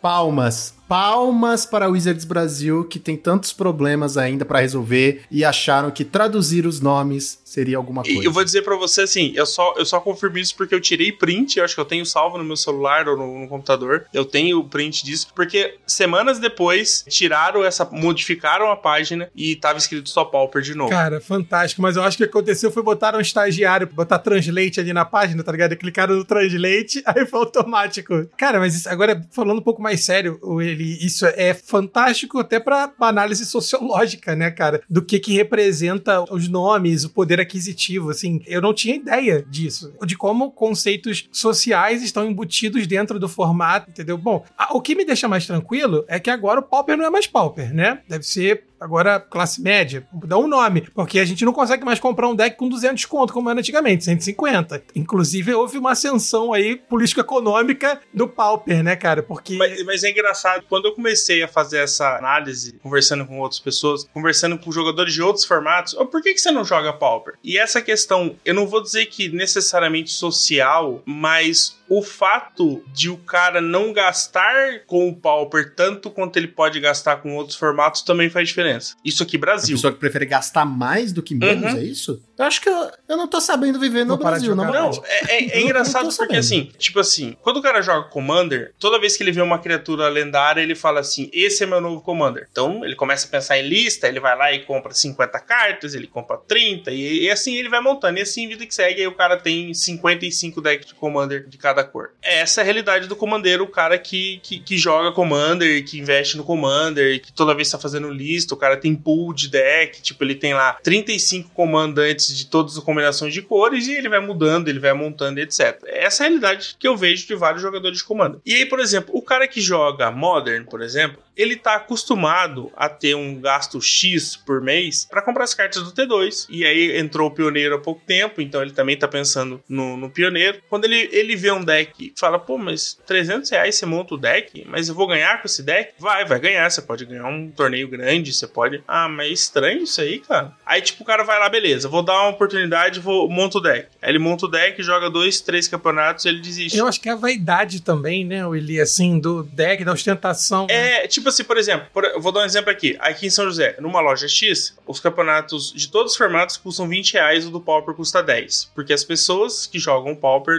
no geral, preferiam uma inscrição menor, obviamente com a premiação menor. Porra, mas aí eu sinto saudade dessa época, porque agora é tudo 25 em todo lugar que eu vou. Então, mas por exemplo, aqui, por ter essa, essa ideia que eu não quero ganhar tanto dinheiro, acaba espantando outras pessoas que estão ali que preferem gastar 20 e perder 20 e ganhar menos. Então, assim, essa relação também é engraçada, sabe? Então, assim, é, eu acho que não é só lá fora que essa questão financeira, essa relação entre financeiro e social afeta o tamanho da comunidade ou como os jogadores acabam desfrutando do formato, sabe? O que é engraçado no final, né? Porque não era pra ser Cara, assim. na verdade é muito triste. Eu vou te falar que é muito, muito triste saber de uma coisa dessa, né? Que as pessoas não jogam, deixam de ver como é legal, como é divertido, por uma questão de vaidade. Questão financeira, em parte, também é vaidade. Ah, eu não vou gastar 200 porque eu prefiro gastar 4 mil num deck Modern. Prefiro gastar mil reais num deck Pioneer. É, e é esquisito. Num país como o nosso, todo fudido, todo arrebentado, todo cagado pelos políticos, a gente ainda pensa assim. É, cara, porque na verdade é uma questão, né, Lucão? É, é- é da própria vaidade, do capitalismo. Enfim, acho que a discussão tá acabando entrando por algo até mais profundo do que a gente tinha imaginado, mas é inevitável também. Porque eu, assim, eu frequentei, né, esses dois mundos, do Pauper e do Modern, enfim, durante um bom tempo. E eu via isso também, sabe? Eu via a, a- a ostentação do colecionador. Não todo mundo, obviamente, né? Mas isso existe, né? Existe essa, essa vaidade do deck, entendeu? Esse do Double Shield, aquele deck que é uma pequena fortuna. Agora, eu nunca tinha sentido a aversão a um outro formato por conta disso, sabe? Pelo menos no meu meio, né? No, no meio que eu frequentava, das lojas que infelizmente estão fechando grande parte delas, é, é assim, eu nunca senti isso, cara. E, e não vou mentir pra vocês que é assustador, cara. É assustador. E olha que o Pauper é coisa de vaidoso também, porque apesar da gente não gastar 5 mil num deck, a gente compra o melhor shield, a gente compra é, double sleeve, a gente tem maior cuidado. O pet deck tem que usar a caixinha mais foda, entendeu? Claro que também tem a outra parte, né? Tipo, ah, eu vou comprar aqui um sacolé, shieldar e vou colocar nessa caixinha aqui que eu mesmo fiz. Tudo bem, tem. Acho que todo formato tem esses dois Na lados. loja aqui no campeonato semanal, teve gente há pouco tempo atrás que jogando sem Não, shield. mas aí, aí, aí não, não tem como, né? Aí eu não consigo perdoar. Não, não, não, não consigo. Tá dentro de mim. A gente até vai parar aqui porque me deu até um. vamos dar, uma- Mas assim, é engraçado porque tudo que os outros formatos podem oferecer, assim, como pimp, como você gastar, fazer acontecer, o Pauper vai te oferecer também. Só que você pode gastar até um pouquinho mais, porque vai sobrar um dinheiro. Mas eu entendo, eu entendo que, tipo assim, a vaidade do ser humano é uma bosta. É, né? o, o, cara, o cara vai lá e com, ah, vai lá e compra um Collector Booster de Modern Horizons 2. Tipo, que história que ele vai ter pra contar de uma carta Pauper que ele abriu lá? Ele quer abrir o Hagavan CB Foil. É isso que ele quer abrir. É isso que ele quer contar. Entendam que, assim, é, eu não acho que tem problemas. Eu acho que cada um tem que jogar o Magic e se diverte mais. Se você tem 10 mil reais pra gastar com Magic todo mês, cara, gaste. É seu dinheiro, não vai te fazer falta, você não tá ofendendo ninguém por isso. Você poderia estar gastando 5 e talvez 5 ajudando uma obra de, de caridade? Ok, poderia. Mas enfim, o dinheiro é seu, você tem o direito de fazer com ele o que bem entender. E você não tem que ser julgado por isso, acho que esse é o ponto. Eu acho que isso também é importante de falar aqui, porque eventualmente alguém tá ouvindo a gente e pensa dessa forma, e, não é demérito nenhum, sabe? É, não é um problema em si você deixar de jogar o Pauper por X ou por Y. O que eu acho que você, como jogador de Magic, deveria se dar a oportunidade de conhecer o formato melhor. Um- uma das pessoas que aqui acompanha o formato, ele, ele trabalha na loja local, ele sempre falou mal do formato, não por essa questão de comuns, mas pelo estilo que o Pauper tem. É um jogo mais arrastado, é- ele pegou aquela época de UB, de Tron, sabe? É, que o Flickr tava muito presente no formato, não que não esteja, né? Mas assim, é é uma época Ele é uma pessoa jovem? tudo. Não, não é muito jovem. Não é muito jovem. Não, porque se fosse muito jovem eu entenderia, porque assim, quem jogou lá atrás e conheceu o Magic Raiz, como vocês, era um jogo arrastado, né? Quem vê GP, quem vê GP antigo, sabe que é arrastado. Então, mas Sabia, é que né, o, que o Pauper, arrastado. ele trouxe isso até das coleções antigas, das cartas que ele utiliza pra hoje. Então, assim, é, muitas cartas com recapitular, muitas cartas com proteção, é, remoções eficientes. Então, assim, você tem muita troca, você precisa trabalhar com pequenas vantagens de cartas ali todo turno pra construir alguma vantagem efetiva dentro do jogo. É o Magic É, Raiz, então, né? e isso traz um jogo arrastado, é um jogo lento, é um jogo que dá muito empate por causa desse estilo de jogo. E aí essa pessoa é, acabou que fala, ah, o formato é chato, não sei o que, não sei o que. Com várias coisas que aconteceram, agora depois da pandemia é, voltando a jogar, então ele falou assim, é engraçado como algumas coisas afetaram o Pauper de forma benéfica, né, na, na forma dele de enxergar. Então assim, você começou a ter outras interações, e aqui eu acho que é um outro ponto que a gente pode entrar, que é nessa relação, o, o Fire, né, o, a- o Power Creep, né, que, que, que as edições têm tido, tem chegado no Pauper, de certa forma, para bom ou para ruim, mas pelo menos assim, tem oferecido mais opções ao formato. E aí entra num ponto que, assim, eu não acho que a Wizards, é, aquela parte utópica que eu falei que eu acho que a Wizards é, deveria fazer, né, um- uma estruturação, eu- isso é utópico. É, eu não acredito que isso vai acontecer, não da forma como eu gostaria que acontecesse e, e quem sabe, e, e que eu acredito que o formato merece. Porém, eu ainda acredito e acho que isso vai acontecer a curto, médio prazo,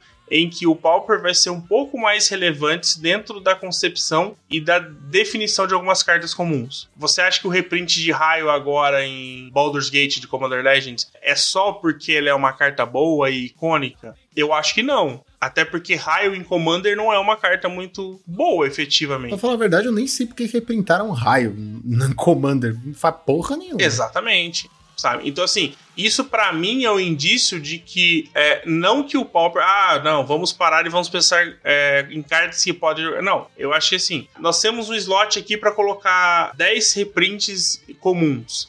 E se a gente colocar isso aqui que joga no Pauper? Faz tempo que não sai. Então, assim, eu acho que esse tipo, essa pequena espaço ali, talvez de 2% dentro da estruturação de uma edição, cabe pro formato. É engraçado ele que ah, isso é uma coisa que a gente já falou aqui, é bem recorrente, que o Commander, ele é o melhor lugar, pelo menos os decks pré-montados, né? Vou começar por aí. Ele é o melhor lugar para você começar a investir, a Wizards investir no Pauper. Você pode, é porque assim, você lança uma carta comum lá pro Commander, whatever. Tipo assim, você quer dar, fazer downshift de cast down, por exemplo. Vou dar o exemplo de cast down. Foda-se. Se ela for comum, incomum, mítico ou raro, não faz diferença pro Commander. Você vai usar uma cópia mesmo, provavelmente você vai trocar, porque a carta nem é tão boa, se você for olhar o formato, né? Que você tem a possibilidade de usar muitas cartas lendárias e criaturas lendárias. Então é uma carta que whatever. Então essas cartas não fazem diferença no Commander. É, a raridade não vai fazer diferença nenhuma na. na Exato, porque você já tem uma exato. lista pré-montada. Exato, você tem uma lista pré-montada. E mesmo se não fosse, tipo, pra sair ali, não faz diferença. Nunca vai fazer diferença a raridade pro Commander, né? A, a não ser que alguma carta interage, mas não é esse o ponto. Mas o lance é, esses slots que você poderia é, utilizar para cartas comuns, ah, precisamos de 10 cartas comuns aqui, gente, como você falou. O que, que a gente pode colocar? Ah, vamos pôr essa, essa, essa e o que mais? Ah, vamos fazer o downshift de não sei o quê? Isso é olhar minimamente pro Pauper. Isso já seria olhar minimamente. Ah, o que, que o Pauper tá precisando? Ah, ele tá precisando aqui de um counter que limpe a pilha, né? Na época do Shatterstorm. Beleza, então, próximo Commander pré-montado, vamos lançar essa carta comum. E, e assim, independente se ela fosse rara ou, ou qualquer outra raridade, né? Porque a pessoa poderia ter, no, porque tudo é válido no Commander, basicamente. É um lugar onde você poderia reforçar o Pauper. Trazer coisas novas. É, mas aí você tem que entender que a Wizard não quer isso, né? E ela já deixou isso muito Não, claro. eu né? acho que aí tem um, tem um não, outro eu problema. sei, mas eu, eu concordo integralmente com a sua ideia. Eu acho que realmente é um espaço bom e que cabe. Só que a gente tem um problema aí. As coleções são planejadas, no geral, entre um ano e meio a dois anos e meio antes do lançamento. Então, o que acontece também com os decks de Commander. Então, como é que elas vão prever no papel? Então, assim, como é que a Wizards vai conseguir determinar o que ela vai, o que ela precisa colocar se ela não estrutura o formato, ela não sabe o que joga e o que não joga, muito menos o que, o, o que as edições que vão vir nesse período que ela tá planejando esse deck vão impactar no formato. Então, tipo assim, ah, é, o caso do, do Shatterstorm. Foi do Shatterstorm? Acho que foi do Shatterstorm. foi, foi. O foi. um dos vice-presidentes lá falou que você acha que se a gente soubesse que ela ia impactar, a gente teria lançado ela no formato. Então, tipo assim, é pra gente claramente, é, é, é, claro que a gente não, não pensa no formato quando a gente planeja uma carta. Então, assim, eu acho que isso acaba, mesmo sendo uma, uma solução, uma das soluções possíveis, vai exigir algo que a Wizards ainda não deu bandeira de que ela é, quer fazer, que é incluir dentro do planejamento um tempo ali para poder entender, um, pegar um profissional de design ou do próprio Magic para poder é, fazer esse, essa. Não, não é nem estruturação, mas assim, olhar para o que joga, o que, olhar para o metagame, entender ali o que você tem de jogando e falar assim: olha, eu acho que ah, o azul é muito forte. Os decks agros estão sendo sufocados, vão precisar trabalhar numa base de mana. O formato precisa de uma base de mana rápida para decks agros e que não joguem decks mid-range control. Beleza. É uma análise que o cara fez. Ou ouvir produtor de conteúdo também, tá? a Wizards também poderia ver isso, porque assim, ela poderia. É uma boa, tá? É de graça, viu? Os nossos podcasts são de graça. Viu? Ela poderia ter todos esses conselhos de graça. Então, assim, era bem simples na realidade. É, você pode. Você tem isso em inglês, em japonês, italiano, em, em português, várias línguas que você pode escolher aí.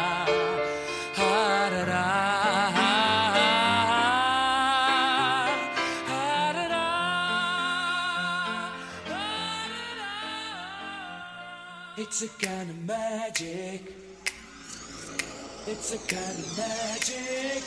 Aqui o problema é, nós pensamos numa ideia e a gente tem que olhar para trás e reformular aquela ideia, mas a gente tem que partir de algum lugar, né? Isso que é foda. Mas como eu falei, ali, aquele produto em específico seria o ponto inicial, eu acho. Tudo bem, não temos ninguém para olhar como um designer, como alguém dentro da Wizards. A PFP, apesar de ser da Wizards, né, de certa forma, ela trabalhar para a Wizards, eles não estão lá dentro. Tirando o Gavin Verg, Verg, eu nunca lembro como fala o nome dele, que é lá de dentro, mas eu duvido que ele chegue pra galera e fale assim: "Ei, galera, ó, vai sair essas cartas comum". Não chega, não fala, duvido. Vai tomar um processinho bem legal. Quando você lança essas cartas como comuns, aí que entra a PFP, né? Trabalhando assim com a realidade que nós temos hoje. Aí entraria, e aí eles diriam, num primeiro momento, até que a gente perceba que isso está sendo benéfico ou não, eles analisariam como sai spoiler de coleção, como sai de tudo, e falariam, galera, tá válido, não tá válido, e por aí vai. Porque assim, quando Shatterstorm saiu, todo mundo viu que ia dar bosta. Todo mundo. Até quem não, não era especialista, todo mundo sabia. Todo mundo sabia. Então, para eles que sabem, que manjam, né? Pô, o Weber produz conteúdo, o Verri gosta muito também. Nós temos o, o italiano, nós temos toda aquela galera que produz, não só gosta, mas produz. Eles têm a visão, eles sabem. Então acho que é um ponto de partida. Mas cai naquele negócio, né? A Wizards está cagando, foda-se, ah, vamos reprintar aí o que só. Só vamos reprintar o que tem e fica por isso. Mas era um bom lugar para trabalhar isso, porque Bonders Ornament saiu justamente num desses decks pré-montados. E assim, jogou ad eterno. E eu acho que é um lugar para começar a estruturar o isso. O Bonders acaba sendo um exemplo bom, da mesma forma que o Monarca é. Um exemplo Bonders. Meu Foi mal, foi mal. Nossa. Foi mal, foi mal. Eu acho que ele é um exemplo de um tipo de, de mecânica que, pensada no, no, no Commander, jogo que não é X1, por mais que ele seja bom e talvez um pouco acima da, da média pro Pauper, ele é problemático. Da mesma forma que o Monarca é. Por que, que o Monarca é tão bom no Pauper? Ele tem um podcast. É. Ele foi pensado pra eu. Tá demais hoje, tá? tá, tá um fire. Desculpas aí, tá, galera? Pedir perdão ao telespectador ouvintes aí. Tá demais. É porque ele, tom... ele tomou muita mordida de gato. Nossa, tá foda. E aí, por exemplo, eu virei monarca agora. Eu tenho mais três. É, a gente turnos. sabe disso. A gente sabe disso. É. A aí, gente ó, sabe, a gente. Finalmente já- revelamos tá aqui. Temos aqui afirmação, MP. A gente pede já desculpas era. ao MP, mas aqui, né? O Eli acabou de falar que ele é um monarca. Então, seja bem-vindo. É isso. Ele é um monarca, cami tá vestindo a camisa, vocês não estão vendo, mas ele tá vestindo uma camisa, entendeu? Contratado, tá assinando contrato aqui na nossa frente. É, é, eu teria que manter não tomar dano de ataque de três jogadores. E num jogo X1 é, é apenas um turno. Então, assim, isso é uma diferença monstruosa para uma mecânica que no Commander nem é tão importante assim, nem é tão relevante. Ela é útil, muita gente joga, mas não é assim tão definidora como, é- como é no Pauper. Então, acho que esse é um, é um ponto. Eu vejo que é, os Master Sets são mais apropriados e menos problemáticos para inserir cartas. Pode ser cartas novas, de acordo com a a mecânica daquele Master Set, como também pode ser de downgrades. Não acho que seja tanto problema. E aí eu acho que precisaria de menos análise. Porque você pensa no limitado. Ah, cara, eu vou Fatal Push como comum. É quebrado? É, talvez seja forte demais? Provavelmente. Mas, por exemplo, assim, ah, vamos colocar, vamos fazer um, um ciclo de terrenos aqui que a gente estava pensando inicialmente para ser incomum e ele é bom porque ele entra virado, sei lá, uma Bolt Land, tá ligado? Uma, uma entra que causa 3 de dano. Atrapalharia muito para decks mid-range, mas não seria, não ofenderia tanto um deck é, agro que precisa fazer bicho na 1, bicho na 2, bicho na 3. De cores diferentes, obviamente. São ideias que poderiam vir no Master Set, não, não atrapalharia o formato limitado é, e poderia a, agregar aí no, no que sem, sem ter tantos problemas. Acho que o grande exemplo disso são os terrenos novos que estão saindo agora. Eles são terrenos, são bons, são comuns e, sendo bem sincero, se fossem incomuns, nada mudaria. É porque eu tenho sempre a sensação, não sei se vocês compartilham comigo, que toda, todas essas cartas comuns que saem, eles estão pensando no draft e não na gente. Mas entendeu? é, mas é, é entendeu? no Então draft. assim, eu fico. Ah, é... Shatter Storm existiu por causa do draft. Ó, Cash Down. Cash Down é o melhor exemplo. Ele saiu porque a coleção em que ele foi downshiftado tinha muita criatura lendária. Só por isso que aconteceu. E a gente tem cash down no formato. É pensado no draft, cara. Não adianta. Nós somos um formato de consequências do draft. É isso que nós somos. Mas o, o que eu penso é que dá para aliar alguns pontos, né? É claro que vai exigir um mínimo ali de esforço da Wizards, mas eu acho que assim, dá para poder fazer isso de uma forma saudável sem gastar tantos recursos. Você não precisaria contratar uma pessoa específica para fazer isso, sabe? É, é só colocar dentro do planejamento aí que o pessoal de desenvolvimento faria essa, essa avaliação. É menos utópico do que a estruturação completa, mas eu acho que ainda cabe. É, você falou de downgrades, uma das coisas, já entrando já num, num, campo de suposição e que eu acho que dá pra gente colocar em discussão, a criação de downgrade digital. Eu não sei se, se alguém já comentou. Não, eu não lembro da gente ter falado sobre mas seria, isso. Mas seria é, parecido com o que eles fazem lá do. É o Alchemy, né? É, o Alchemy são as cartas que são. Como é que fala? Tem o power level diminuído. É, elas são rebalanceadas, na verdade. Isso, exato, exato. Sim, seria uma forma Porque, também por exemplo, vamos supor assim, você pega uma lista lá... Eu tenho feito isso nos meus artigos. O que, que eu tenho começado a fazer? Toda vez que eu vou analisar uma coleção, eu pego a carta que eu tô... Ah, essa carta aqui eu acho que é legal pro pau. E procuro uma opção que faça algo similar, que seja incomum, obviamente não seja válida no Pauper, e coloco lá como exemplo. Né? Então, no meu próximo artigo agora que vai sair sobre Capena, eu fiz isso. Então, se procurei alguma carta que, é, é, claro, é difícil às vezes encontrar a carta que tenha a mesma função ou faça a mesma coisa. Fala pra gente o Jabá, onde é que ele vai sair? Vai ser na Liga? Vai sair na Liga. Deve sair essa semana ainda. E assim, eu acho que é uma ferramenta muito válida e ela é muito simples. Ela tem quase custo zero.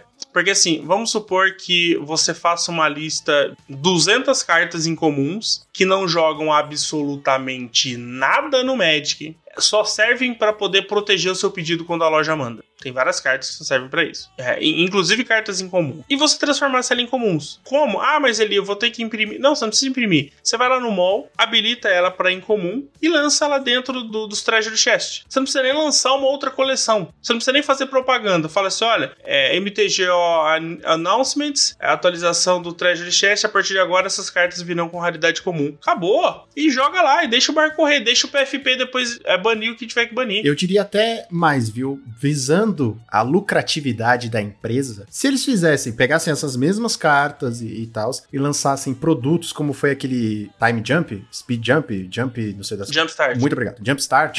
time Jump foi foda, né? Se eles lançassem como um produto aquele tipo de produto, tipo, mesma coisa do Commander. Dane-se, lança tudo comum. Se sai num produtinho daquele que a pessoa vai aprender a jogar, que comprar porque coleciona, ou sei lá, porque que vai comprar, é a mesma coisa funciona. Tipo, ó, galera, Jumpstart Pauper. Nós downshiftamos aqui 50 cartas incomuns e tá vindo nesse produto. Mas elas já existem no mercado. É só para vocês ficarem cientes que aqui está saindo. Tem produto. Se a Wizards quiser ganhar um dinheiro, fazer um dinheiro com os otários do Pauper, dá para fazer. A gente cai. A gente cai que nem patinho. Cara, saiu um milhão de raios de um milhão de artes diferentes. Nós fomos otários e compramos todas. Para isso acontecer, ela não pode fazer o one shot, tá ligado? Ela não pode é, fazer um negócio agora e esquecer. Então eu acho que assim, a Wizards ainda não conseguiu é, se comprometer a fazer algo do tipo. Porque, por exemplo, Commander. O Commander ela demorou um tempo para virar a chave. De ela perceber que ela poderia retirar lucros astronômicos desse pessoal. É, o Secret Lair. Secret Lair saiu tímido, agora já passou de 100 edições. Eu falei que daqui uns dois anos vai ter mais Secret Lair do que coleção de Magic, sabe? Por quê? Porque as pessoas compram, porque a galera quer o colecionismo. Como eu falei, o cara não quer jogar Pauper porque ele, ele quer gastar dinheiro e ele não tem e no Pauper não tem esse mesmo apelo, ele vai comprar Secret Lair. É um apelo e um aspecto do Magic que nem todo mundo gosta, mas ele existe. E querendo ou não, uma parte dele que alimenta a estrutura que mantém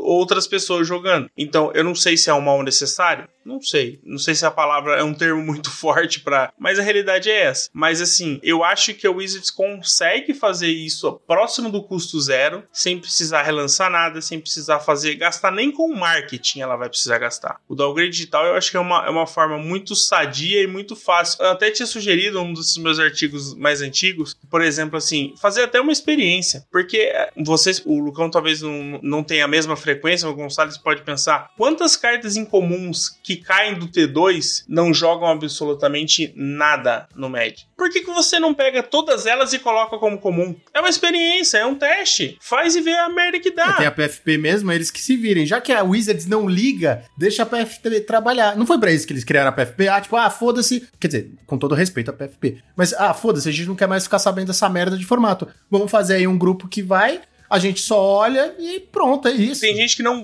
não gostaria de ver uma rotação no Pauper. Isso também é um ponto, poderia se pensar. Mas, por exemplo, é, assim, eu, dá uma caixinha. Uma tá aqui, ó. Vamos fazer um teste. Eu vou te dar aqui 200 cartas novas. Vai, é, nós vamos ficar dois anos sem mexer. Nós vamos adicionar só as cartas que já estão vão sair nas edições. A gente não vai colocar mais nada. E daqui dois anos a gente volta a conversar e ver quantas dessas cartas baniram, como é que o formato se desenvolveu e etc. Porque, assim, Pauper também não pode ir na contramão dos outros formatos querer só estabilidade, sabe? Então, assim, a partir do momento que a gente, a gente quer algo da Wizards, a gente vai ter que ganhar os, os bônus bônus e os ônus. Então a gente também vai ter que sofrer algum, em algum bom. Talvez ter que gastar mais no sentido de ter mais cartas entrando seja um, uma coisa que a gente precise se adaptar. Se a gente quer uma melhoria por parte da Wizards, é possível que a gente também tenha esse outro lado. Então, balancear isso, que é o ponto que eu acho que a Wizards não vai se preocupar muito em fazer. Então, tipo assim, se a gente pressionar demais para que eles façam coisas pro formato, eu acho que a gente vai acabar sofrendo as consequências de que a cada X meses a gente ter uma mini rotação. Muito deck caindo, muito deck entrando. Tentando pensar em quão saudável isso poderia ser, né? Eu não acho que seja, viu? Mas é porque eu gosto das minhas cartas, entendeu? Justamente não jogo T2 por causa disso por causa dessa rotação, de você ter que se desfazer, ou você ter que, sabe, comprar cartas novas o tempo todo. Não que não aconteça no Pauper, mas não é tão urgente. Eu gosto do Pauper justamente porque se eu tiver minha poolzinha de cartas lá, eu vou conseguir jogar, montar vários decks. E são decks assim que vão e vêm às vezes, né? A gente pode ver aí o aquele deck, como chama, que o Find, às vezes ele vai e volta com cartas novas e tudo mais, é só alguém descobrir uma carta diferente. Então eu não sou a favor de rotação pro Pauper, mas justamente por, por isso que eu não gosto de ficar gastando muito e o tempo todo. Ah, cada tantos meses muda. Aí eu tenho que pegar cartas novas. Isso para mim é foda, mas é porque eu já tenho uma poolzinha, entendeu? Então é meio foda. Mas para quem quiser jogar Pauper com rotação, tem Pauper T2, né? Que não é Magic. Que se você acha que o Pauper tem um power level baixo ou que você não vai gastar nada pra alimentar o seu ego, Pauper T2, meu amigo, é o sonho de consumo de todo. E Pauper T2 devia se chamar pobre, isso sim.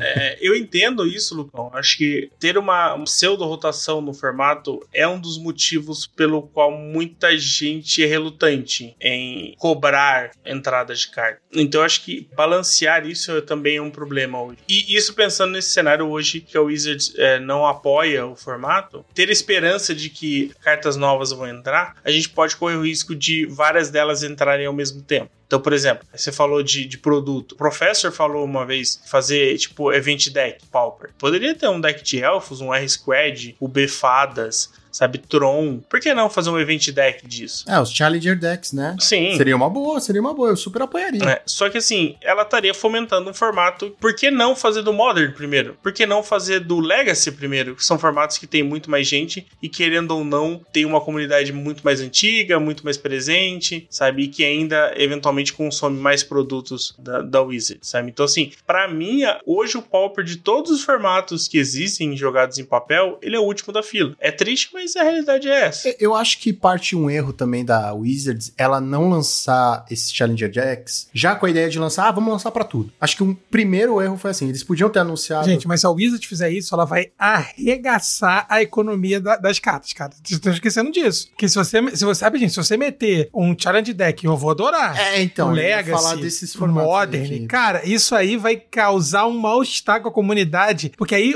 ele volta aquilo que a gente tava falando, que o jogador de Modern e de Legacy, cara, ele tem a vaidade, a economia e muitas vezes até o investimento real, assim, sem a vaidade, mas assim, de, de uma construção de coleção das cartas que são difíceis de encontrar, que são caríssimas, e aí se, cara, se isso vem, pra mim vai ser ótimo, porque eu vou virar jogador de Legacy, pô, entendeu? Mas pro cara que coleciona, isso vai arrebentar a economia, cara. Pro Standard, né, ou pro, pro T2, no saudoso T2, ou até pro Pioneer, Pioneer mais ou menos, mas principalmente pro Standard, isso, acon- isso é normal, isso é ótimo. O Challenge Deck é plausível, mas eu penso que é aquele tiro no pé, né? Pra, pra muitos vai ser ótimo, mas pra essa galera que, que é colecionadora mesmo, cara, isso aí vai doer e vai doer com gosto. Cara, no Pauper, eu acho que todo mundo ia apoiar. Uma grande maioria ia apoiar. Uma grande maioria. Porque Sim, assim. mas é porque o investimento é relativamente exato, baixo. exato. Mas, pô, você se mata de tentar achar uma carta que é 300 conto na loja. Aí você lança o mesmo baralho por 300 conto. 200. Sei lá, um preço lá que eles vão colocar. Mas o dinheiro tá indo pra Wizards, pelo menos. Não É, vai entendi, diretamente entendi, só pra entendi. loja. Então, pra Wizards, eu acho que é muito lucrativo e muito vantajoso. Pauper, cara. Pauper, se você lançar pro Pauper, ah, galera, Challenger Decks, Pauper, Ubefadas, Tron, Scred. Aí você, tipo,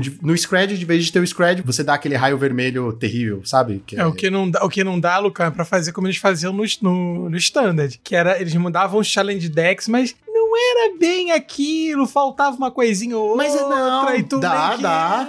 Dá, sabe por que que dá? Ah, eu ficava puto da vida. Não, eu mas queria ele inteiro, aí, porra. Mas, meu querido, aí é fácil. Aí você tá dando de mão beijada, o cara compra uma vez, foda-se. Pô, mas não é de mão beijada, eu tô pagando, ele não tá me dando de Não, brinde, você porra. tá. Não, você não tá entendendo o lucro. O lucro não tá aí.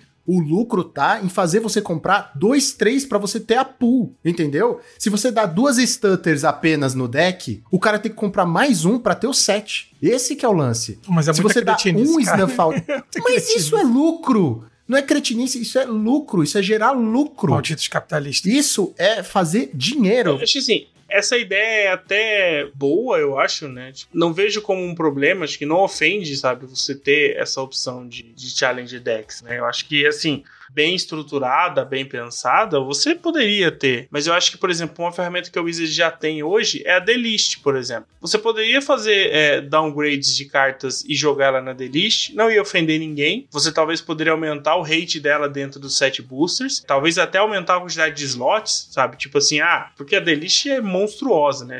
Tem duas mil cartas na Delist, três mil cartas na Delist. Desculpa, a Delist é o quê? É, tem- você sabe que tem o Draft Booster, Set Booster e o Collector Booster. O Set Booster, que é o, o booster de coleção, traduzido em, é, em português, é aquele booster de 12 cartas e ele tem um slot lá que 25% desse slot pode ser cartas da Delist. A Delist é uma lista curada que tem acho que 3 mil cartas lá de vários formatos, de, de vários frames e etc. Então, assim, você poderia colocar cartas ali, fazer downgrades de cartas, colocá-la como raridade comum, lançar na Delist, não ia afetar nem o formato limitado. Você poderia aumentar o slot. Você, por exemplo, poderia colocar. Porque assim, 25% desse slot pode ser da Delist. Você ter ideia, a mesma porcentagem que tem pra sair uma carta da Delist pode sair aquele encarte de propaganda do Magic Arena. É 25% também. É, então, assim, você poderia mexer nessa proporção, porque assim, realmente a Wizards precisa fazer propaganda do Arena dentro do booster, mas enfim, isso é, isso é uma outra discussão. Então, assim, você poderia aumentar esse, esse slot lá. Você poderia colocar, assim, uma carta da Elite sempre no booster. Aumenta para 5 mil cartas a opção. Mas, assim, isso, um produto entre um milhão, que o jogador de Pauper ele pode comprar e eventualmente ter uma carta. Tem um outro ponto, só que aí é um, um ponto que a Wizards acaba não gostando de se meter, que é o mercado secundário. O mercado da, das próprias lojas, né? Ao fomento à própria loja. Porque assim, se tem uma lista tão grande de cartas, vai fazer com que as lojas abram mais caixas, potencialmente vai ter mais jogadores comprando as cartas, as singles que aquela loja vende. Então você vai é, auxiliando, né, aquela sua loja local comprando cartas dela. Então assim, esse é um outro ponto que acho que foi o Lucão que, que falou, não, acho que foi o Gonçalves falou, né, que o Pauper é o melhor amigo do lojista, né? E realmente é, porque assim, tem uma porrada de carta encalhada que fica lá que a galera do Pauper compra. Aquelas cartinhas de 10, 15 centavos que a galera gosta de testar. Ah, vou jogar uma cópia aqui nesse meu deck. O Matana não tá fazendo vídeo de UR Squad, ele colocou aquele cachorro de Teros. Se olhar aquele cachorro, ele parece horrível, mas no deck funcionou. E não vale nada. Se você procurar aí, você comprou o pedido da época de Teros, vai ter esse cachorro protegendo seu envelope de cartas. Eu acho que existem ferramentas que a Wizard já tem hoje que vai ter impacto muito pequeno e a Wizard conseguiria fomentar o, Pauper sem grandes dificuldades. Ainda se ela quisesse, tipo, lançar uma coleção, sei lá, cara, lançasse, olha, eu já falei isso várias vezes, lançasse Pauper Masters. Vamos, vamos chamar de Common Masters, pronto, pra não ofender ninguém. Mas ele, ela lança com a proposta de tudo que está saindo neste produto é comum, apesar da raridade. Porque a raridade vai influenciar nesse caso como sai ou não sai aquela carta, probabilidade de sair. Então, você, quem gosta de draft, vai se dar bem no draft, vai poder jogar um draft, vai alimentar outros formatos, provavelmente algumas coisas podem entrar, tipo, eu não sei, né? Coisas para outros formatos que eu não entendo. É um set inteirinho de quantas cartas tem no set? 300 e pouca, né? Depende, 400 pouca. do- Tá, Não, vamos arredondar pra 500, vai. 280, Ah, né? 200, 300, vai. 300 cartas pelo menos, 300 novas cartinhas comuns pra pool do Pauper. Eu acho que seria bacana também. Você consegue alimentar. É, é que nem quando saem essas coleções aí, Modern Masters, eh, Commander Masters e por aí vai, que, ah, vale pro Pauper também, né? Porque nós pegamos tudo. Então, seria a mesma coisa, só que é o inverso. Tudo aqui é pro Pauper, mas aqui, aqui, aqui tá válido. Só não vale Pioneer e T2. É similar com o que a Wizards fez com o Modern Horizon. Porque assim, os Master Sets sempre valeram somente em Legacy e Pauper, antes de Modern Horizons. E aí, simplesmente, ela definiu: olha, nós vamos lançar um- uma edição aqui, ela não, não é uma edição regular, e ela vai valer no Modern. Ah, mas por quê? Porque eu quero. Eu sou dono da, eu sou dono Exato, da bola. eu tô precisando de Eu dinheiro. decido que vai valer. Se tu fosse falar que era o dono da boca, cara, eu falei, ah, aí é. Caraca, mas tem que Mandar ser. né? o carioca, é o dono ser, da é boca. foda. É isso, parceiro, é isso.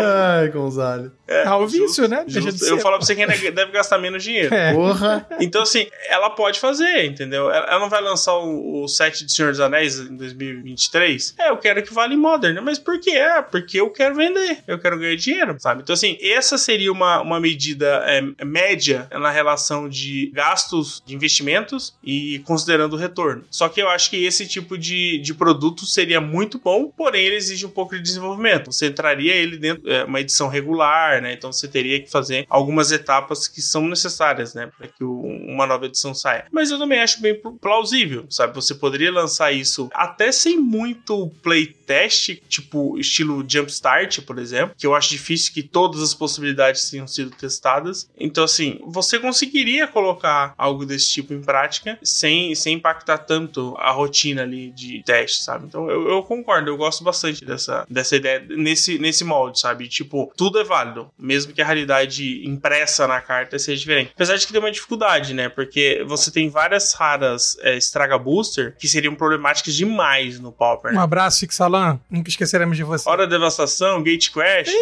Pensou um draft disso? ô- Ai, que que delícia. É aquele, dra- aquele draft pra você fazer igual eu faço aqui atrás do meu quadrinho, colar as, fi- as cartas e depois fazer um belo de um mural. Vai ficar bonito. cara. Mas você diz estraga booster pra outras pessoas ou pra galera do Pauper? Não, porque é inútil, né? É inútil como um todo. Carta ruim, carta que é rara, carta que estraga a busta no bolso, estraga a busta por jogo. É que é pra Pauper, né? formato. Você- não pode jogar lá em cima a sua expectativa e falar assim, puta, essa rara é do Ah, caralho. eu jogo Magic, cara. Eu jogo Magic. Como é que você vai falar pra mim que eu não posso jogar lá em cima da expectativa? Toda coleção eu tô aqui com a expectativa lá em cima. Nossa, mas e aí nunca cai. mentiu tanto. Que isso, Nunca cara? mentiu tanto. Sem voltar no episódio anterior de coleção, Que- Gonzalez que tá absurdo. precisando de um remedinho, viu? Porque tá Ah, é, É, porque a coleção chorar. era muito complicada. Não vamos falar disso, não. Escutem aí o episódio anterior aí, se vocês escutaram, mas. E desmitam o Lucão aqui, por favor. É, tem uma carta que saiu agora em Capena, Naya. Ela é 4 manas, 4-4, haste, lifelink, trample, eu acho. Pro limitado, ela é uma bomba. 4 manas, 4-4 com 3 habilidades é monstruosa. Mas pro T2 e pro pioneiro, talvez não vá, não vá afetar tanto. Só que você imagina um bicho desse no Pauper. É que também 4 manas de 3 cores diferentes no Pauper com essa base de mana porca que a gente tem, não ia ser muito bom de fazer. É, ia ser Mas é, complicado.